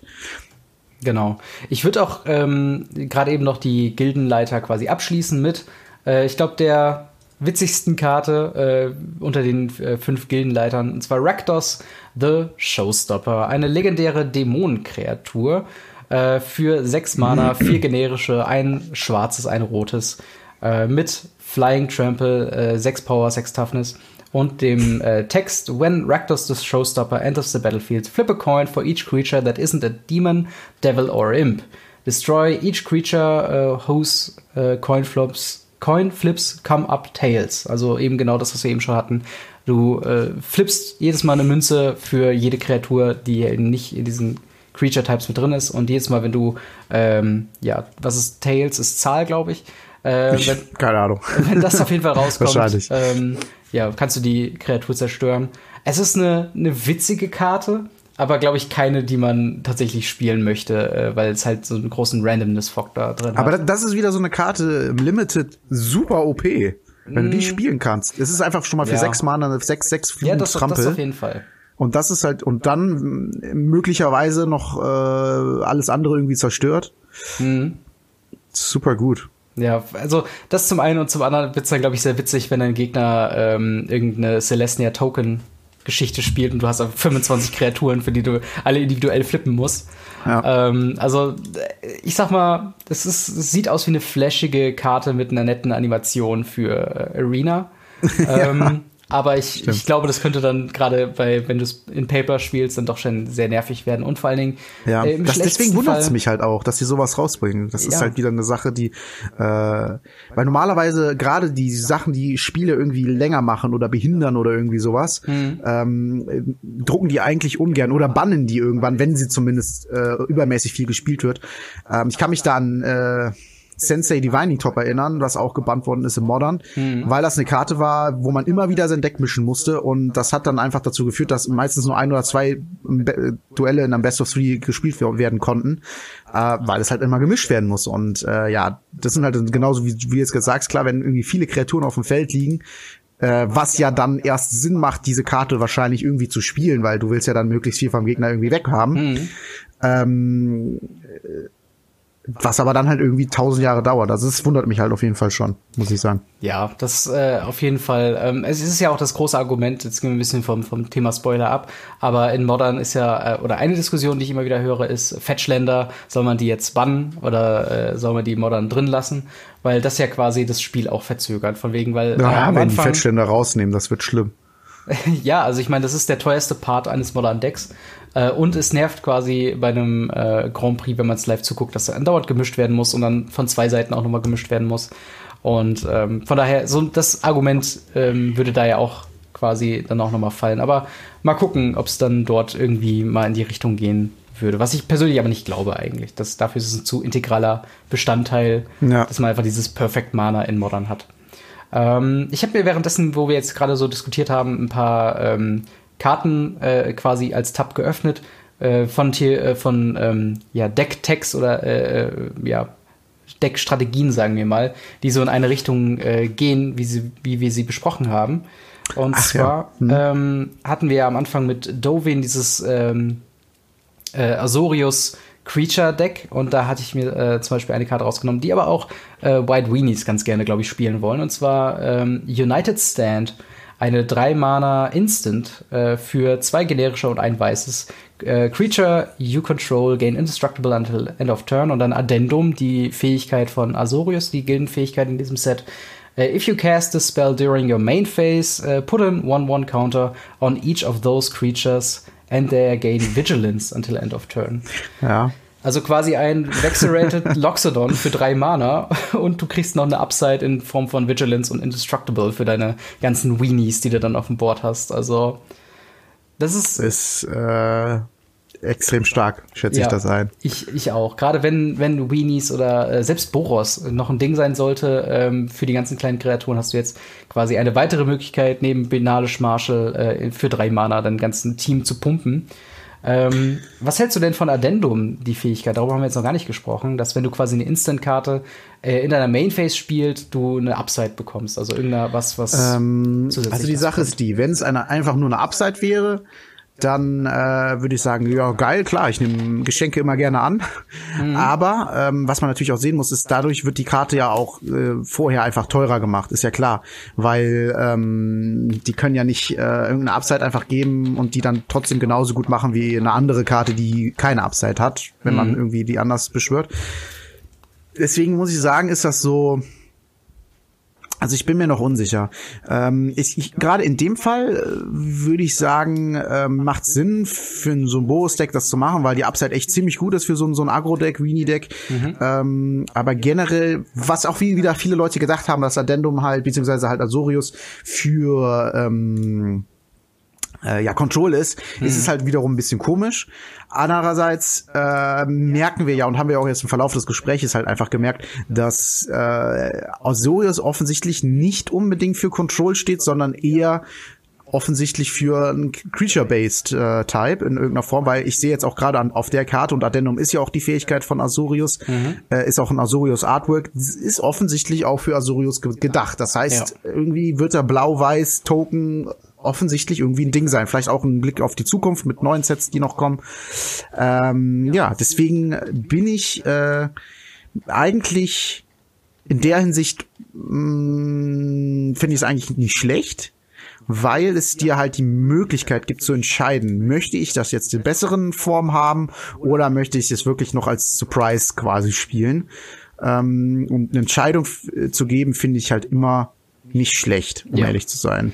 Ähm, Gerade wo wir beim Thema äh, Addendum äh, denn sind, es gibt noch eine, ähm, Moment, wo habe ich sie?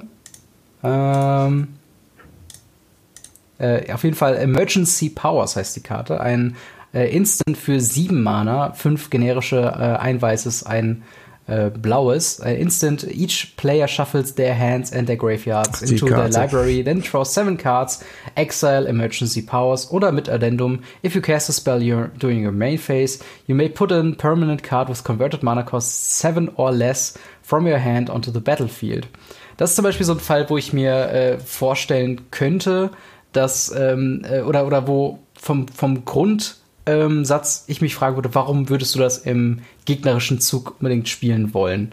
Ähm, denn es betrifft ja das, das, das Feld an sich jetzt selbst nicht. Ähm, das heißt, nur die Karten auf der Hand und im Graveyard werden nochmal neu gemischt, der Rest bleibt ja auf dem Feld, so wie es ist.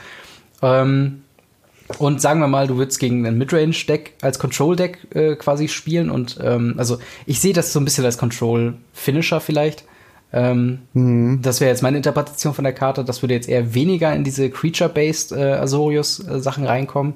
Ähm, sondern halt, wie gesagt, äh, du, du machst quasi nochmal ein Game Reset in gewisser Weise und äh, hast dann aber die Upside, dass du irgendwas lächerlich Großes oder ein Teferi oder sonst irgendwas, was dir halt sehr viel bringt, dann von vornherein äh, quasi auf dem Battlefield hast. Ja, ähm, ich, ich sehe einen Vorteil, wenn man das am Ende castet und zwar, äh, also wenn man es gegnerischen zukastet so, äh, und zwar wenn man es halt am Ende macht, dass der Gegner halt die Karten wahrscheinlich erstmal nicht nutzen kann. Ja sondern dass du der Erste bist, der die neuen Karten nutzen kann. Das stimmt. Das und ich sehe das irgendwie auch in Kombination mit diesem Nexus of Fate, was mich so ein bisschen wieder so ja. nein, ähm, weil ihr dann sagen kann, okay, ich cast jetzt am Ende deines Zuges, ziehe ich mal sieben neue Karten, hab dann ein, zwei Nexus of Fates auf der Hand und in meinem Zug caste ich die dann und dann äh, gehe ich in meine Infinite Turn Combo und mach dich platt. Ja. Ähm, und wenn ich dann eh in meinem Zug bin, in meinen Zusatzzügen, hm. das dann in meiner Mainphase zu spielen, ist ja überhaupt kein Problem, weil ich habe ja danach ja noch einen Zug. Stimmt. Und äh, Seven or Less, äh, noch eine Sache, die mir jetzt gerade so auffällt, auch gerade vom Artwork, weil das ist so ein,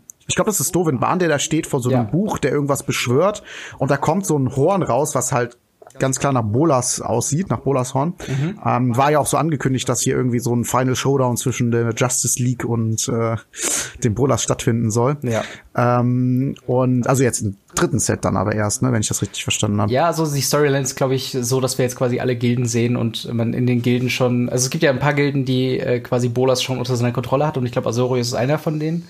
Und dementsprechend ja, genau. äh, wird das Ganze dann so sein, dass Dovin wahrscheinlich in der Story dann Bolas beschwören wird für das dritte Ja, Set genau, weil das ist halt genau das, ne? Mit Seven or Less ja, ist genau. halt ist halt genau ein Bolas, ne? Der Bolas kostet ja meistens. Ich rieche einen Bolas Planeswalker.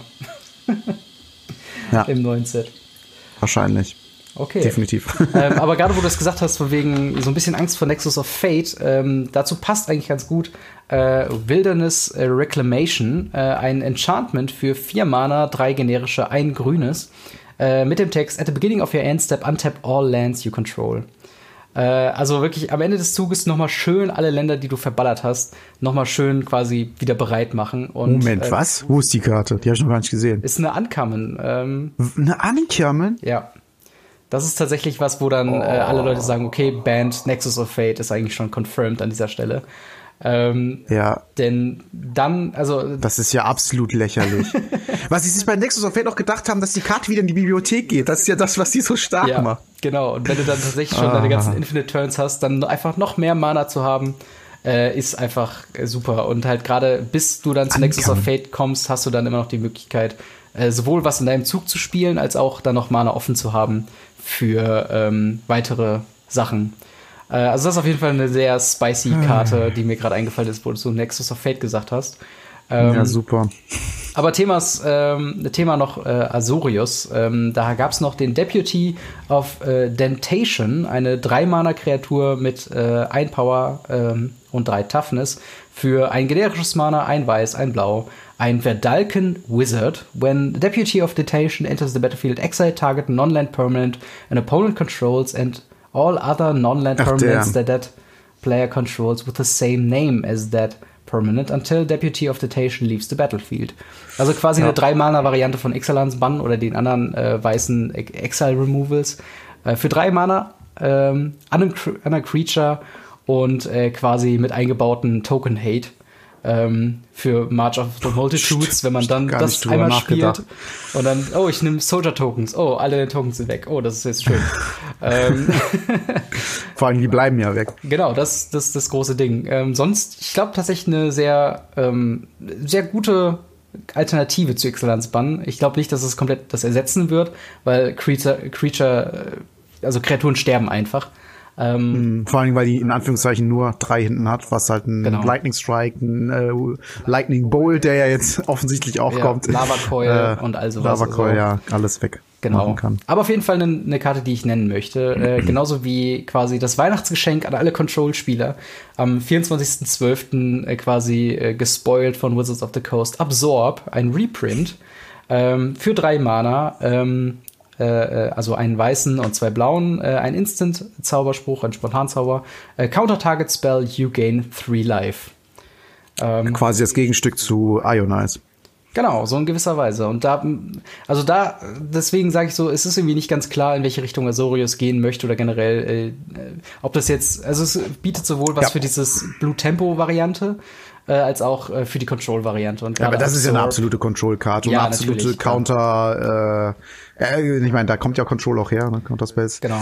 Äh, aber äh, vor allen Dingen auch äh, mit dem Gain 3 Life, halt auch gegen Agro-Decks, das ist halt dafür gemacht. Ja, so. vor allen Dingen, wenn ich mir jetzt, also wir haben jetzt, glaube ich, dann zwölf Hard-Counter, die äh, quasi irgendwas Besonderes machen mit Absorb, wenn du da quasi vier von deinem Deck reintust, dann hast du Ionize, wo du vier von reintun kannst, du hast Sinister Sabotage, du hast äh, Wizard's Retort, ähm, und da denke ich halt schon so, das Gefühl, was ich hatte, wenn ich gegen Control gespielt habe, äh, war eigentlich so, die brauchen nicht noch mehr Counterspells. Hm, ja. Und jetzt haben sie noch mal eine alte, andere Alternative, wo sie äh, ja. einen dann noch mehr punishen können. Ich bin mal gespannt. Mindestens im Sideboard gegen Agro halt. Ja, Wobei ich halt mit den Mana-Kosten auch nicht weiß, da musst du dich vielleicht oftmals schocken, was du ja, ja eigentlich auch nicht willst gegen Agro. Also weiß ich auch nicht. Wo, wobei ich glaube, dass ähm, diese ganzen äh, ja, äh, also ich glaube, Mana wird kein Problem sein. Wir haben ja auch, wir bekommen ja auch die restlichen Shocklands. Ähm, ja, eben, das meine ich ja. Du musst dich halt eventuell schocken, was du halt aber nicht willst gegen ja. Agro. Deswegen, weil es halt doppelt blau ja. ist und weiß. Das sind halt drei verschiedene Anforderungen. Aber ja, ja das trotzdem. stimmt schon. Aber trotzdem ist halt. Also ich, ich glaube auch nicht, dass so viele Counterspells gespielt werden. Ich meine, nur wenn man es drauf anlegen möchte, dann könnte man es tatsächlich machen. Ich glaube viel eher, das wird halt so, dass die äh, Kopien von den Sinister Sabotage und Ionize, die jetzt schon in den Jeskai Control Decks drin sind, die werden vielleicht um ein, zwei Counterspells quasi geschnitten, um halt Absorb noch zweimal reinzutun, um ein bisschen mehr ja, Varietät drin zu haben. Irgendwie sowas in der Art. Ähm, ja, äh, ich habe jetzt noch eine Karte für Azorius und zwar High Alert, die ich noch sehr spicy fand. Und zwar ähm, ist ein 3-Mana-Enchantment ähm, äh, in Ankamen. Einmal generisches äh, Mana, einmal weiß, einmal blau. Each creature you control assign combat damage equal to its toughness rather than its power. Creatures you control can attack as though they didn't have Defender. Und dann noch eine aktivierte Fähigkeit für zwei generische Mana, äh, Mana einmal weiß, einmal blau. Untap Target Creature. Ähm, jetzt haben wir quasi die Möglichkeit, ein Wall Tribal Deck zu bauen. ja. So. Äh, ich meine, es gibt ja auch den dreifarbigen äh, Flip irgendwas Typen, der äh, diesen Drachen, der Ja, hat doch genau, auch, hat für- auch diese Fähigkeit. Ja, ja, genau. Äh, Assidius oder so heißt der, glaube ich. Ja, Der war bei, glaube. bei äh, Corset, war der, glaube ich, mit dabei, mit den ganzen anderen ähm, Ja. Karten. Ja, Ja, also ähm, definitiv. Und dadurch, dass man jetzt das hat, dann hat man da ein bisschen mehr Konsistenz drin. Ist auf jeden Fall dann etwas, was man gut spielen kann. Also jetzt mit acht Karten in einem Ja. 60-Karten-Deck kann man das machen. Vor allen Dingen sehr, Definitiv. sehr spicy finde ich an dieser Stelle Search Mare, was glaube ich, wo war da drin? Bei, ähm, bei, bei Corset glaube ich auch, die zwei Mana Pferde Wasserkreatur, also für zwei blaue Mana, ähm, ist eine 0-5er Kreatur und hat quasi einen aktivierenden Effekt, wo du dann äh, der Karte plus zwei, minus zwei geben kannst, sodass es dann eine zwei Dreier wird, genau, zwei Dreier ähm, wird und die kannst du natürlich dann, wenn du dieses Enchantment draußen hast, hast du einfach eine 5-5er für zwei Mana, was komplett lächerlich ist. Und wenn die Schaden Ja. macht, kannst du, glaube ich, noch eine Karte cyclen oder so. Also ist absolut lächerlich, ähm, wenn das denn ein echtes Deck wird. Äh, aber zumindest sehr, sehr spicy. Ähm, ja, dann habe ich eigentlich noch eine Karte noch für Azorius, zumindest was ich mir jetzt so rausgesucht habe. Ähm, und zwar, äh, glaube ich, eine Karte, die primär für Modern auch gedacht war. Und zwar äh, Lavinia Azorius Renegade, eine äh, Zwei-Mana-Kreatur, äh, Legendary äh, Human Soldier ähm, für ein weißes, ein blaues für, mit 2-2, also 2 Power, 2 Toughness. Uh, each opponent can't cast non-creature spells with converted mana cost greater than the number of lands that player controls. Whenever a opponent uh, casts a spell with no mana was spent to cast it, counter that spell.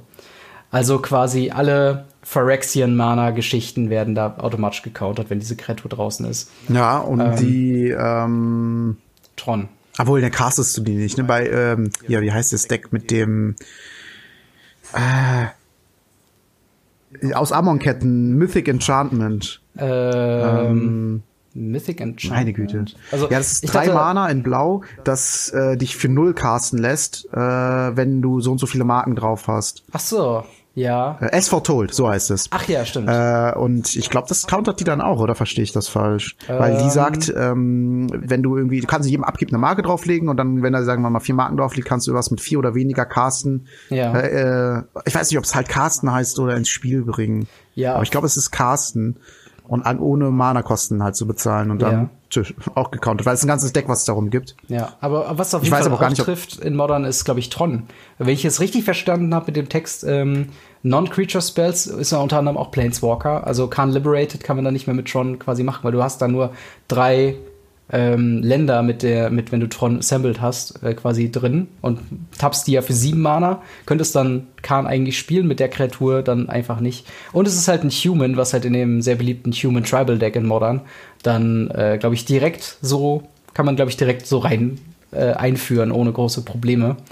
Ähm, also ich bin mal gespannt, wie da die, ähm, die äh, äh, Auswirkungen äh, drauf werden.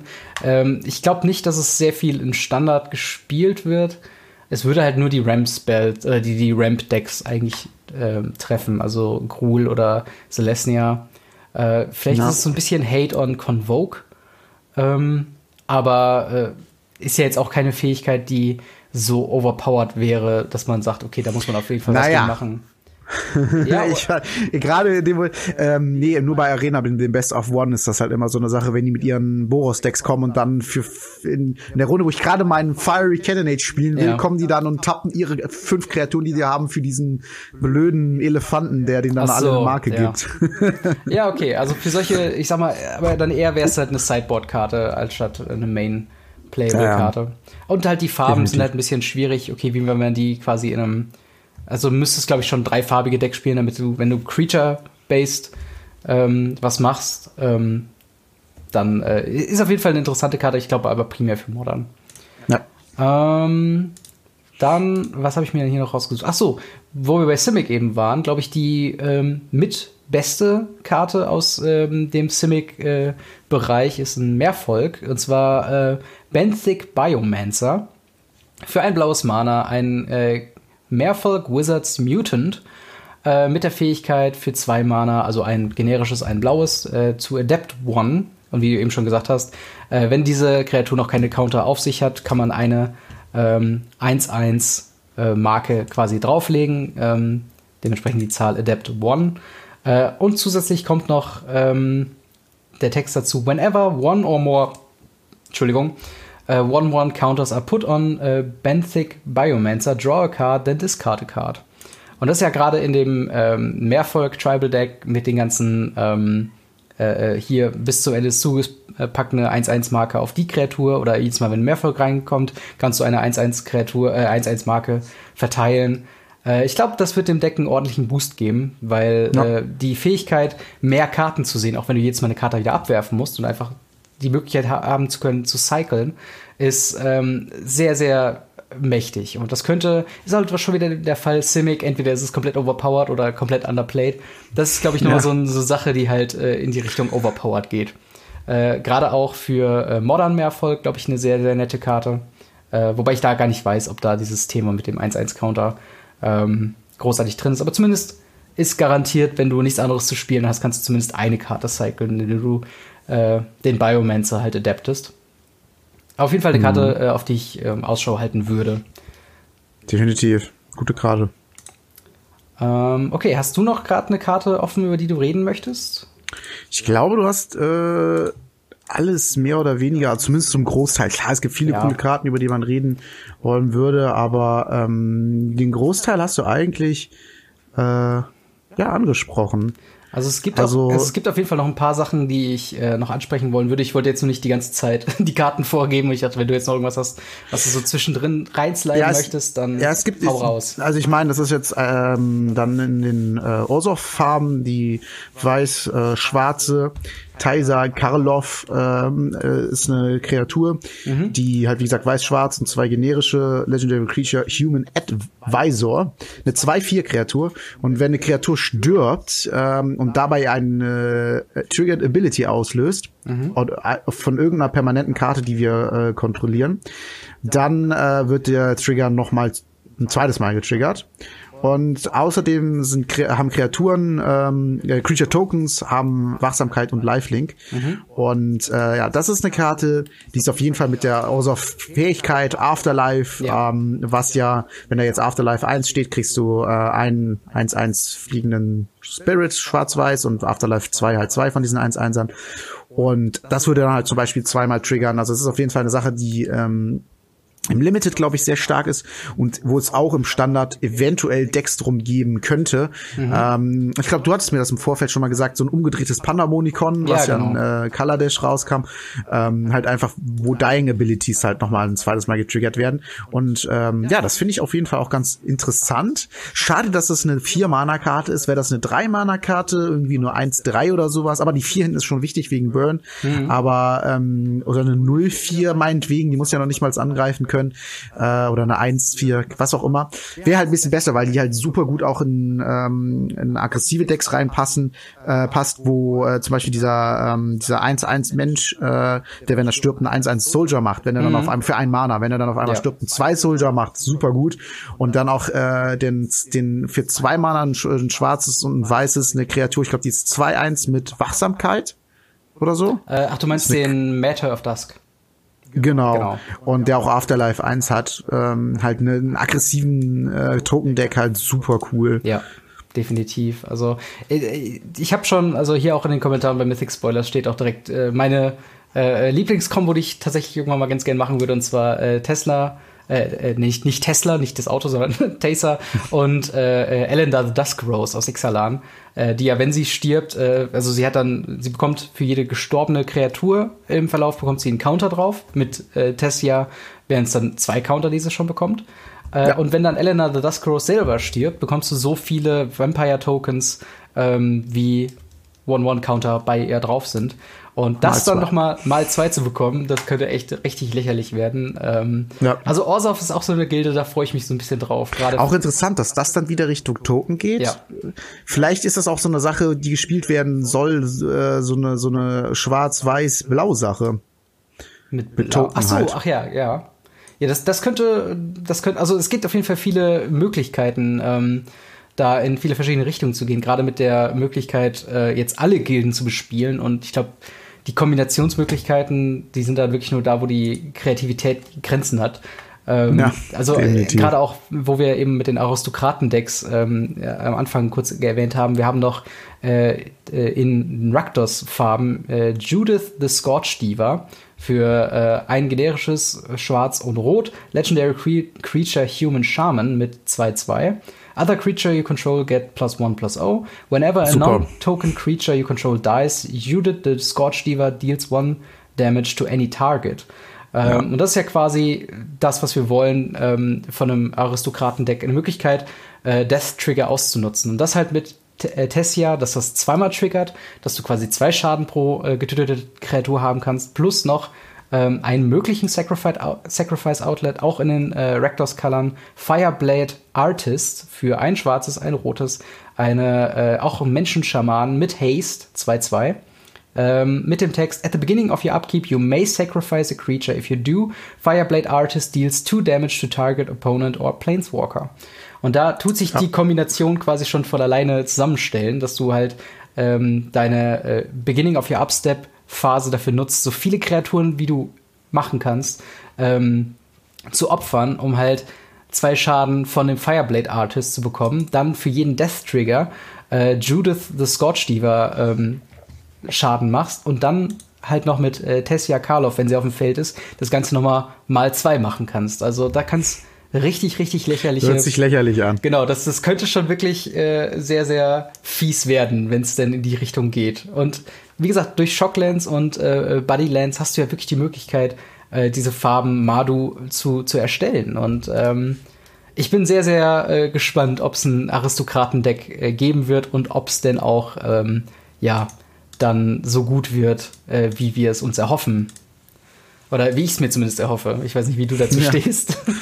ja, ich bin, äh, ich, ich, ich persönlich bin äh, nicht so ganz der Freund von Combo-Decks. Also mhm. äh, ich finde die ganz cool, aber ähm, oft sind die mir halt so ein bisschen zu inkonsistent. Ja. Und du bist halt auf manche Karten einfach angewiesen. Aber andererseits ist es auch cool, wenn es dann einmal losgeht. Also ja. es ist immer so, na, ich weiß nicht. Also ich würde, ich, ich freue mich, sowas zu sehen, freue ich mich immer. Ich glaube, es ist einfach nur der Unterschied, selber zu spielen. Ja. Selber zu spielen bin ich nicht so der Freund von, aber sowas zu sehen, Fände ich super cool. Ja, also ich bin auf jeden Fall gespannt, ähm, was dazu kommt. Ich meine, vor allen Dingen, man muss sich ja auch außerhalb dieser Combo, die ich jetzt gerade genannt habe, muss man sich ja auch fragen, wie, äh, ja, wie viable, wie, wie wertvoll ist dieses Deck außerhalb dieser Combo. Also du hast natürlich Afterlife, ja, du hast ähm, äh, gerade mit dem Fireblood Artist, selbst wenn du nur eine Kreatur opferst, hast du damit schon in deiner Upkeep den Spectacle Part getriggert.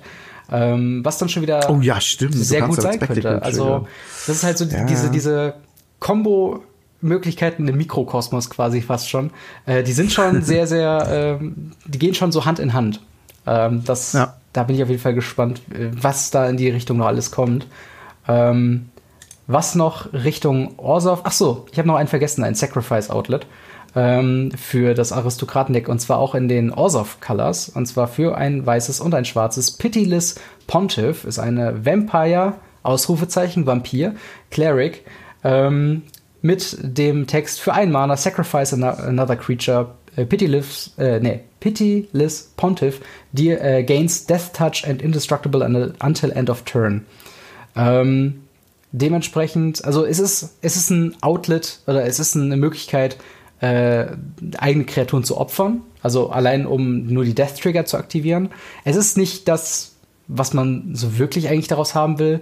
Weil ich meine, klar, du kannst dein ganzes Mana dafür äh, quasi aufwenden, immer wieder Kreaturen zu opfern, aber dadurch hast du jetzt nicht äh, eine Möglichkeit, dadurch hast du jetzt nicht wirklich was, wo du, ähm, äh, ja, wofür du was viel hättest. Ich meine, Death Touch ist natürlich immer geil, aber ich weiß nicht. Im Endeffekt ist es, ist diese Fähigkeit so ein bisschen verschwendet auf der Kreatur. Auf der anderen Seite ist es halt eine Möglichkeit, wenn man nur Orsov spielt, halt ähm, Kreaturen zu opfern für eine gewisse, also für geringe Kosten auf jeden Fall.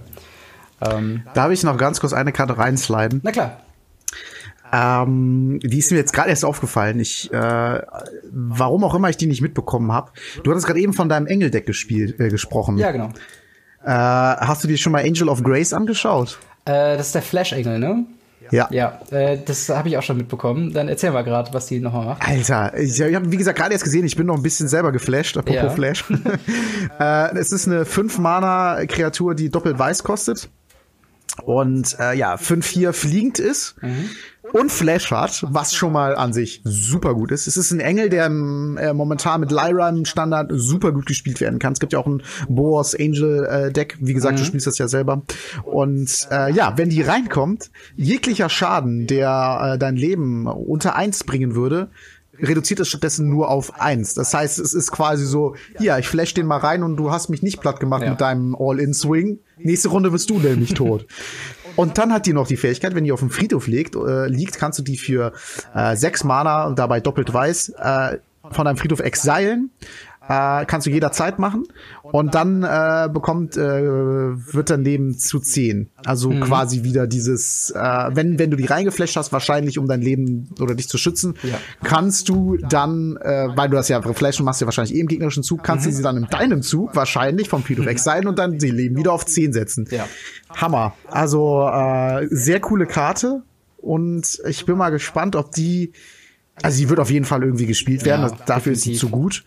Aber ähm, inwiefern die halt in das Engeldeck passt und so muss man halt schauen, weil die kostet halt auch fünf Mana. Da gibt's mhm. halt auch die Lyra und so, muss man mal gucken, ob das alles so mana-technisch umsetzbar ist. Aber auch zum Beispiel finde ich ein Control, äh, ja. ist das die perfekte Kreaturkarte, Definitiv. die dich halt schützt die dir äh, die Möglichkeit gibt, das rein zu flashen, also als Instant zu spielen. Also das ist äh, Wahnsinn. Ja. Und die hat ein super cooles Artwork übrigens. Ja, das Gefällt mir richtig gut. Ich stelle mir den voll richtig schön vor. Ja, generell oder auch die Animation bei Arena. Das ist wirklich was, was äh, die Engel ganz gut eigentlich hinkriegen. Dieses immer cool aussieht. Das können wir eigentlich direkt als Hintergrundbild für einen Fernseher, äh, für einen PC oder als äh, Bild oh, an der Wand oder so. ich finde, es sieht immer sehr cool aus. Ja, ja. Äh, wie du schon sagst, also ich sehe das, glaube ich, ähm, wenn es um Main Deck geht, eher ähm, für das Control Deck äh, als als äh, ne, also wo man es reintut, um quasi gegen sehr aggressive Decks dem Riegel vorzuschieben und halt auch eben mit Instant, weil äh, du ist ja so ein bisschen Mindgame, von wegen du hast ähm, fünf Mana offen. Das könnte immer noch ein Settle Wreckage sein oder halt ein Angel of Grace. Und ja. beides ist nicht gut für den Gegner, also könntest du da eventuell ja. eine Attack-Phase ähm, dann, dann äh, auch schon quasi hinauszögern.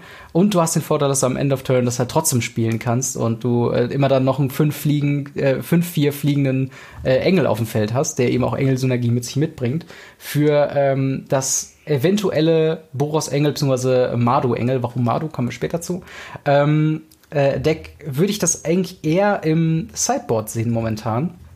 Einfach ja, nur, bist weil Experte. Halt, also was das einfach so, so, gefühlt her, weil mhm. ähm, das würde ich halt reinnehmen gegen wirklich sehr aggressive Decks, also je nachdem Rakdos oder ähm, Boros, Agro-Decks, ähm, weil da kann es halt wirklich den Unterschied machen, ähm, äh, sowohl also wirklich haupt, weil die Karte ist hauptsächlich defensiv und Boros Engel versucht eigentlich doch ja. schon relativ aggressiv zu sein. Ja, aber ja, also gebe ich, gebe ich dir recht. Aber es ist so ein, so ein, es ist auf jeden Fall ein Swing, sag ich mal. So, es kann das Match komplett äh, umdrehen, so ein bisschen was auch ähm, äh, Dingens, ähm, dieser, dieser äh, macht drei Schaden auf jede Kreatur und deine Kreaturen kriegen Lifelink in Boros-Farben.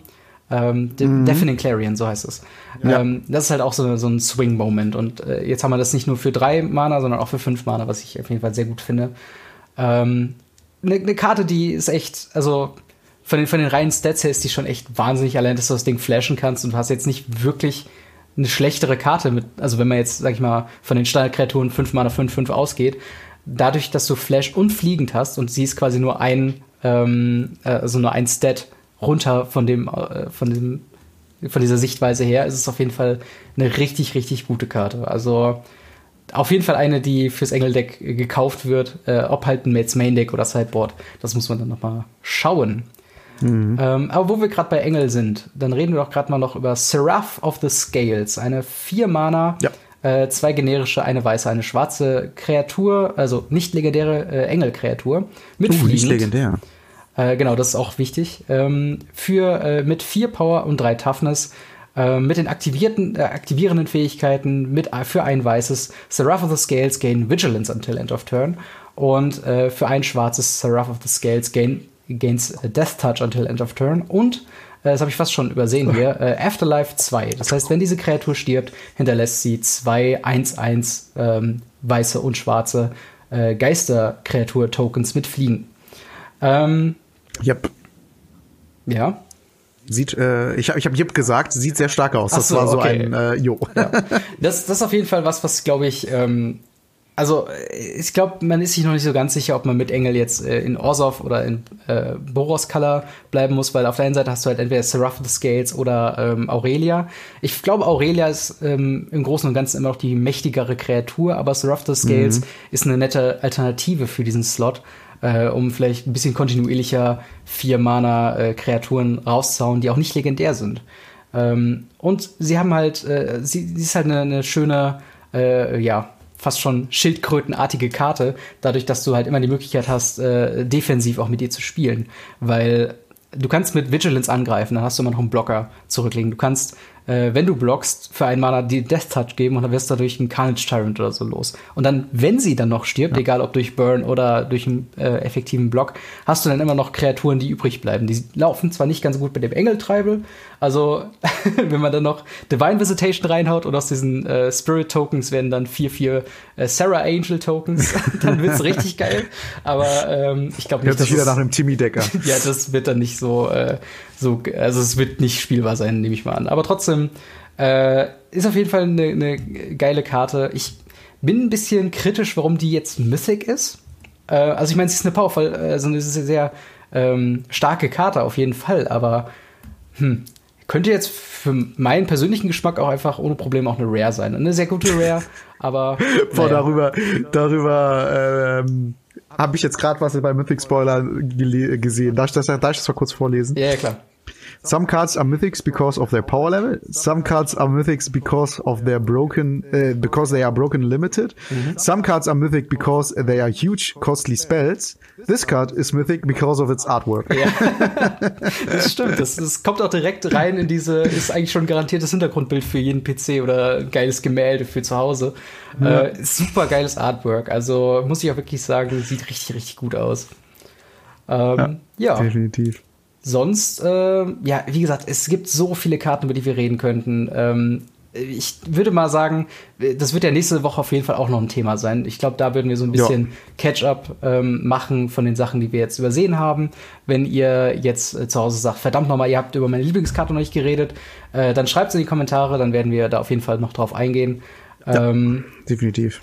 Vielleicht halt noch so eine Sache bei, bei den Simic-Sachen, die witzigste Kombination. Ähm, jetzt muss ich sie nur schnell finden, ist, glaube ich, ein elf Krabben irgendwas oder? Ja, Growth Chamber Guardian. Bist du auch auf Mythic Spoiler? Ja, ja, genau. Ich scroll hier gerade. So auf der rechten Seite, so mittig. Ja, genau. Und also das ist fast schon das, das Witzigste, immer wenn eine Simic-Karte gespoilt wird. Äh, erstmal gucken, was für ein lustiger Creature-Type da mit drauf ist. Wir haben ja auch schon den, ähm, den Lizard Wizard was auch schon sehr gut ist. Oder den Jellyfish Hydra Beast. Ähm. Ja, oder den, den Galloping Lizorg. Mischung aus Lizard und Frog. Ja, Steht genau. Creature, genau. Frog, Lizard. Ja. Lizard. Oder äh, Shark to Crab, was ein Fisch-Oktopus-Krabbe ist. Okay. Ja, genau. Ja, also ey, die haben, also man kann wirklich sagen, die Designer haben sehr viel Spaß mit dem Set. Ich habe persönlich dann auch ja. sehr viel Spaß mit dem Set, weil äh, ja, es ist einfach sehr spaßig, sehr powerful, sehr äh, und selbst wenn es nicht powerful ist, ist es halt zumindest ähm, ja zumindest witzig, damit herum zu experimentieren. Und vielleicht kann man sich den einen oder anderen Sieg mit einem Timmy-Deck mal zusammenschustern. Also äh, ein gutes, äh, ein sehr, sehr gutes Set, äh, so wie es momentan auch so. Und wir haben noch ein komplettes Drittel, was uns eigentlich noch fehlt. Äh, von daher bin ich mal gespannt, was da denn noch kommt. Ähm, aber bevor wir den Podcast beenden, würde ich äh, noch ganz kurz äh, dich bitten, die Fragen, die uns zugeschickt wurden, äh, einmal oh ja. vorzulesen. Dann können wir darauf noch kurz eingehen. Und äh, ja, schauen wir mal, was da noch kommt. Mm, ja, der gute Tom äh, hat gefragt. Achso, äh, ganz äh, kurz, ja? sorry, dass ich unterbreche. Wenn ihr äh, ja, Fragen an uns habt, ihr könnt ihr natürlich in die Kommentare schreiben oder bei äh, Weisen Games auf die Facebook-Seite oder wenn ihr auf Twitter seid, könnt ihr mich bei äh, Gamery auch einfach ähm, anschreiben. Dann schreibe ich mir die Fragen raus und dann gehen wir da im Podcast drauf ein. Und jetzt die Frage. ja, äh, er hatte ein paar Fragen gestellt. Das waren eher so generelle Fragen. Mhm. Ähm, der hat gefragt, was äh, uns zu äh, Magic gebracht hat. Mhm und äh, was uns besonders am Spiel fasziniert. Vielleicht hast du da direkt mal was, äh, eine Idee. Ja. Also ähm, ich sag mal, ich bin relativ, äh, relativ in Anführungszeichen neu noch bei Magic. Ich habe mit äh, Amon Cat angefangen ähm, und einfach hm. aus, aus einer Lust der Laune. Ich hatte damals ähm, mein, mein Abitur äh, auf dem zweiten Bildungsweg nachgeholt. Also ich hatte vorher eine Ausbildung gemacht, dann äh, Abitur nachgeholt, weil ich dachte, vielleicht will man ja noch mal studieren. Jetzt studiere ich.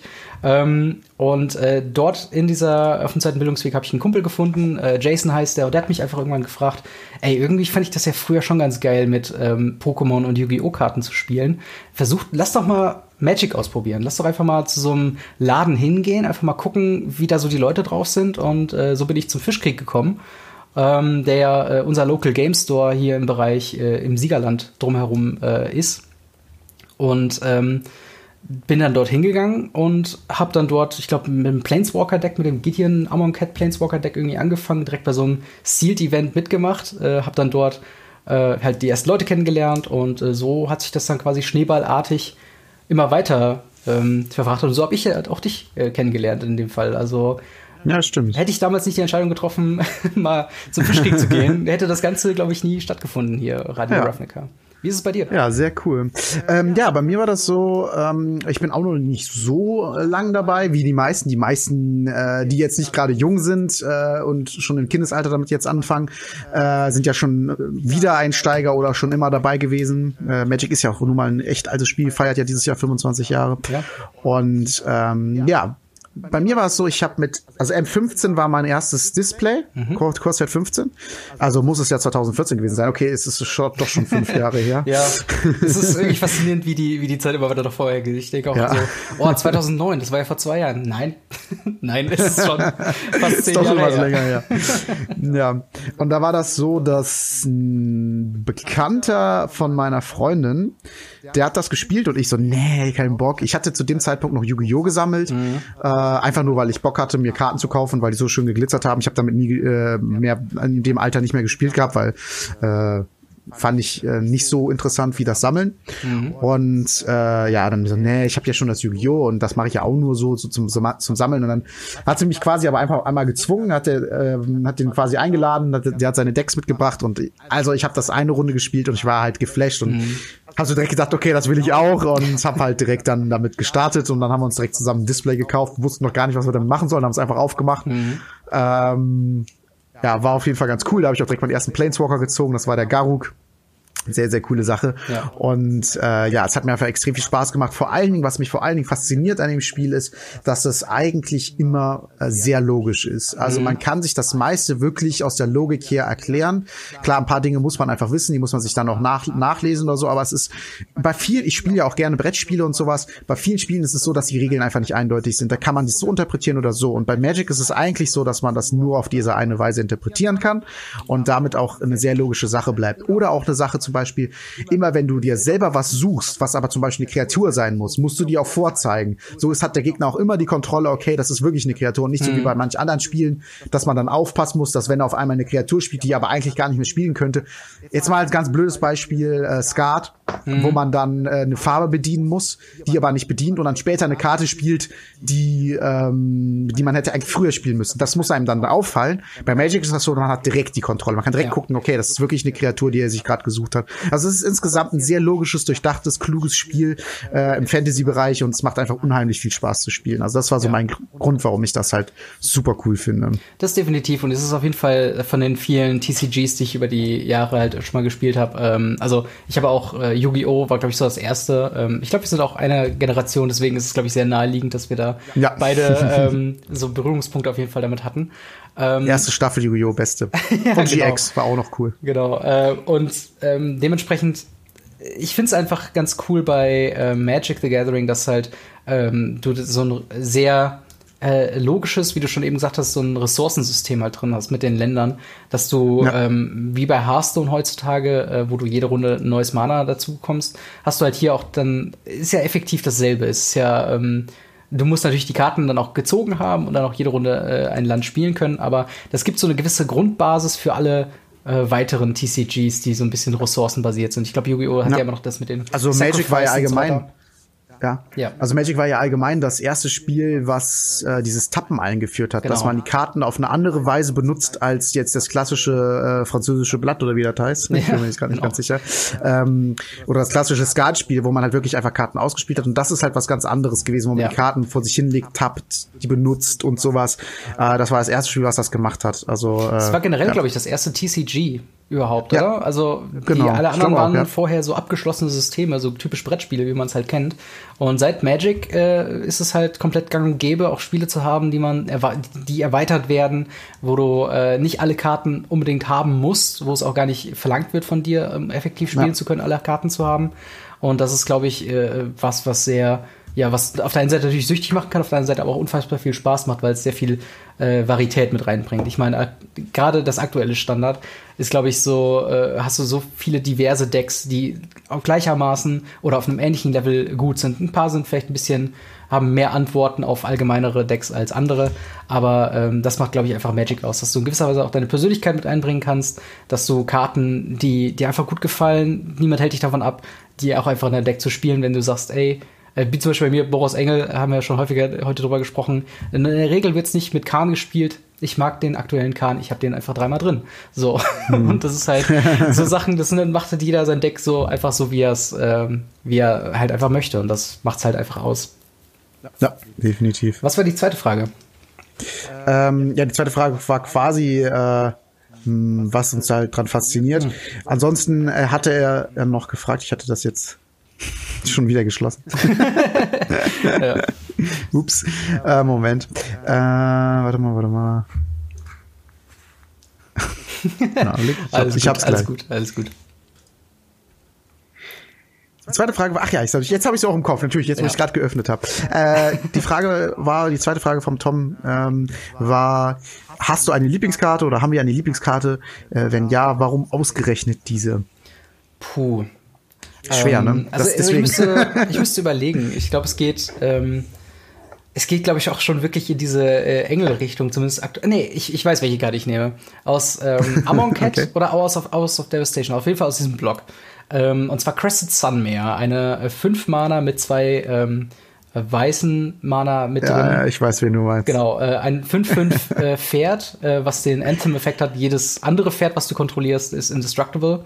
Und äh, jede Runde, wo du auch nur ein Leben gegaint hast, äh, am Ende des Zuges, äh, bekommst du ein 1-1, äh, nee, ein, ein 5-5 Pferdetoken quasi aufs Feld. Und ich liebe einfach dieses Gefühl äh, in einem Live-Game-Deck, was ich damals gespielt habe. So, wenn das Ding einmal liegt, du hast halt im besten Fall sofort sofort äh, weitere äh, Pferdetokens und überrennst deinen Gegner einfach mit dieser Karte. Und äh, auch wenn sie jetzt rausrotiert sind, äh, rausrotiert ist und auch in Modern äh, nicht unbedingt gespielt wird, ich habe trotzdem meine vier Kopien immer noch behalten. Und äh, ich, ich werde auf jeden Fall irgendwann mal, vielleicht, wenn ich ein Modern Deck baue, ähm, ich war schon mal überlegen, äh, hier Soul Sisters zu spielen und dann einfach das so random reinzutun. Einfach nur so, Surprise, hier hast du jetzt ganz viele Pferde, mit denen du dich jetzt äh, begnügen musst. Super. Ähm, ja, lustige Idee. Ja, das ist so meine, meine Pet-Karte. Ja, hm, bei mir ist es auch schwer. Ich überlege gerade an meine Anfänge, aber ich muss sagen, dass ich da keine Karte gefunden habe, wo ich die ich so richtig, richtig cool fand. Ähm, ich glaube, ich habe keine Lieblingskarte per se, sondern ich bin ein allgemeiner Fan von Ländern, mhm. weil ich ähm, ein großer Fan von Artwork bin oh, und ja. vor allen Dingen Länder-Artworks.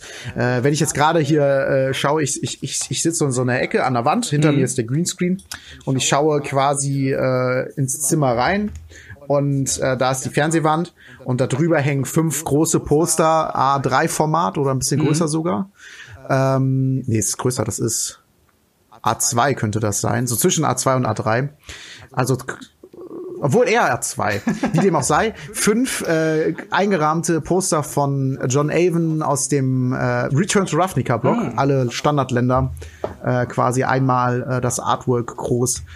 Und äh, ja, ich bin wie gesagt ein großer Fan von Land-Artworks und deswegen finde ich eigentlich alle alle Länder ist wirklich so, dass ich mir die mal anschaue und äh, sage, oh, das ist aber ein schönes Artwork. So ist schon mittlerweile so ein Running Gag bei uns in der kleinen äh, Gruppe, ähm, dass du sagst, hier, äh, Franziskus, hier, schau mal, äh, hier ist ein Land, das gefällt dir doch bestimmt. äh, dann werden, werden mir immer random alle ja. Länder an den Kopf geschmissen. Es gibt natürlich auch welche, die ich nicht so schön finde, aber äh, ja, generell äh, bin ich ein großer Fan von Ländern. Ja, ist auf jeden Fall, äh, gerade jetzt auch mit Guilds of Ravnica, wo die Guild Packs rausgekommen sind, diese ähm, Gilden-designte äh, Basic Lands, da konnte ich auch nicht umhin, mir für mein Boros-Deck die schön auszublingen und habe mir online nach extra Basic Lands dann noch dazu geholt, damit auch schön alle Länder schick aussehen. Also das ist so ein Ding, das kann ich auf jeden Fall nachvollziehen, diese Affinität mit Basic Lands, beziehungsweise generell Ländern. Ähm, ja, genau, generell. Auch Full Art Lands sind ja so heiß begehrt wie noch nie eigentlich in Magic. Ja, also definitiv. Das wäre so meine Antwort. Ich hoffe, du begnügst dich damit. Alles klar. Ähm, und das waren auch alle Fragen, ne? Ja. ja. Alles klar. Und dementsprechend nochmal äh, an euch den Aufruf. Wenn ihr Fragen habt, dann lasst sie in den Kommentaren bei Facebook, ähm, bei Weisen Games oder bei Twitter bei mir, bei @gamery. Äh, in dem Sinne war es das auch schon mit der ersten Folge von Radio Ravnica. Ich hoffe, es hat euch. Schon. Schon, ja. ähm, ich hoffe, es hat euch gefallen. Ähm, lasst euch von der Länge hoffentlich nicht zu sehr einschrecken. Ähm, es bietet sich halt wirklich an, so nebenbei quasi laufen zu haben bei einem Podcast, wenn ihr gerade unterwegs seid und es runtergeladen habt oder halt äh, am PC sowieso gerade seid, Magic Arena grindet und äh, nebenbei einfach ein paar sympathische Stimmen hören wollt, dann ist das euer Format. Äh, oder auch eine kratzige Stimme. Auf jeden Fall, äh, ja. Dann äh, vielen Dank an dich, äh, Franziskus, und dann sehen wir uns ja, nächste Woche wieder. haut da rein, bis dann. Ciao. Jo, ciao.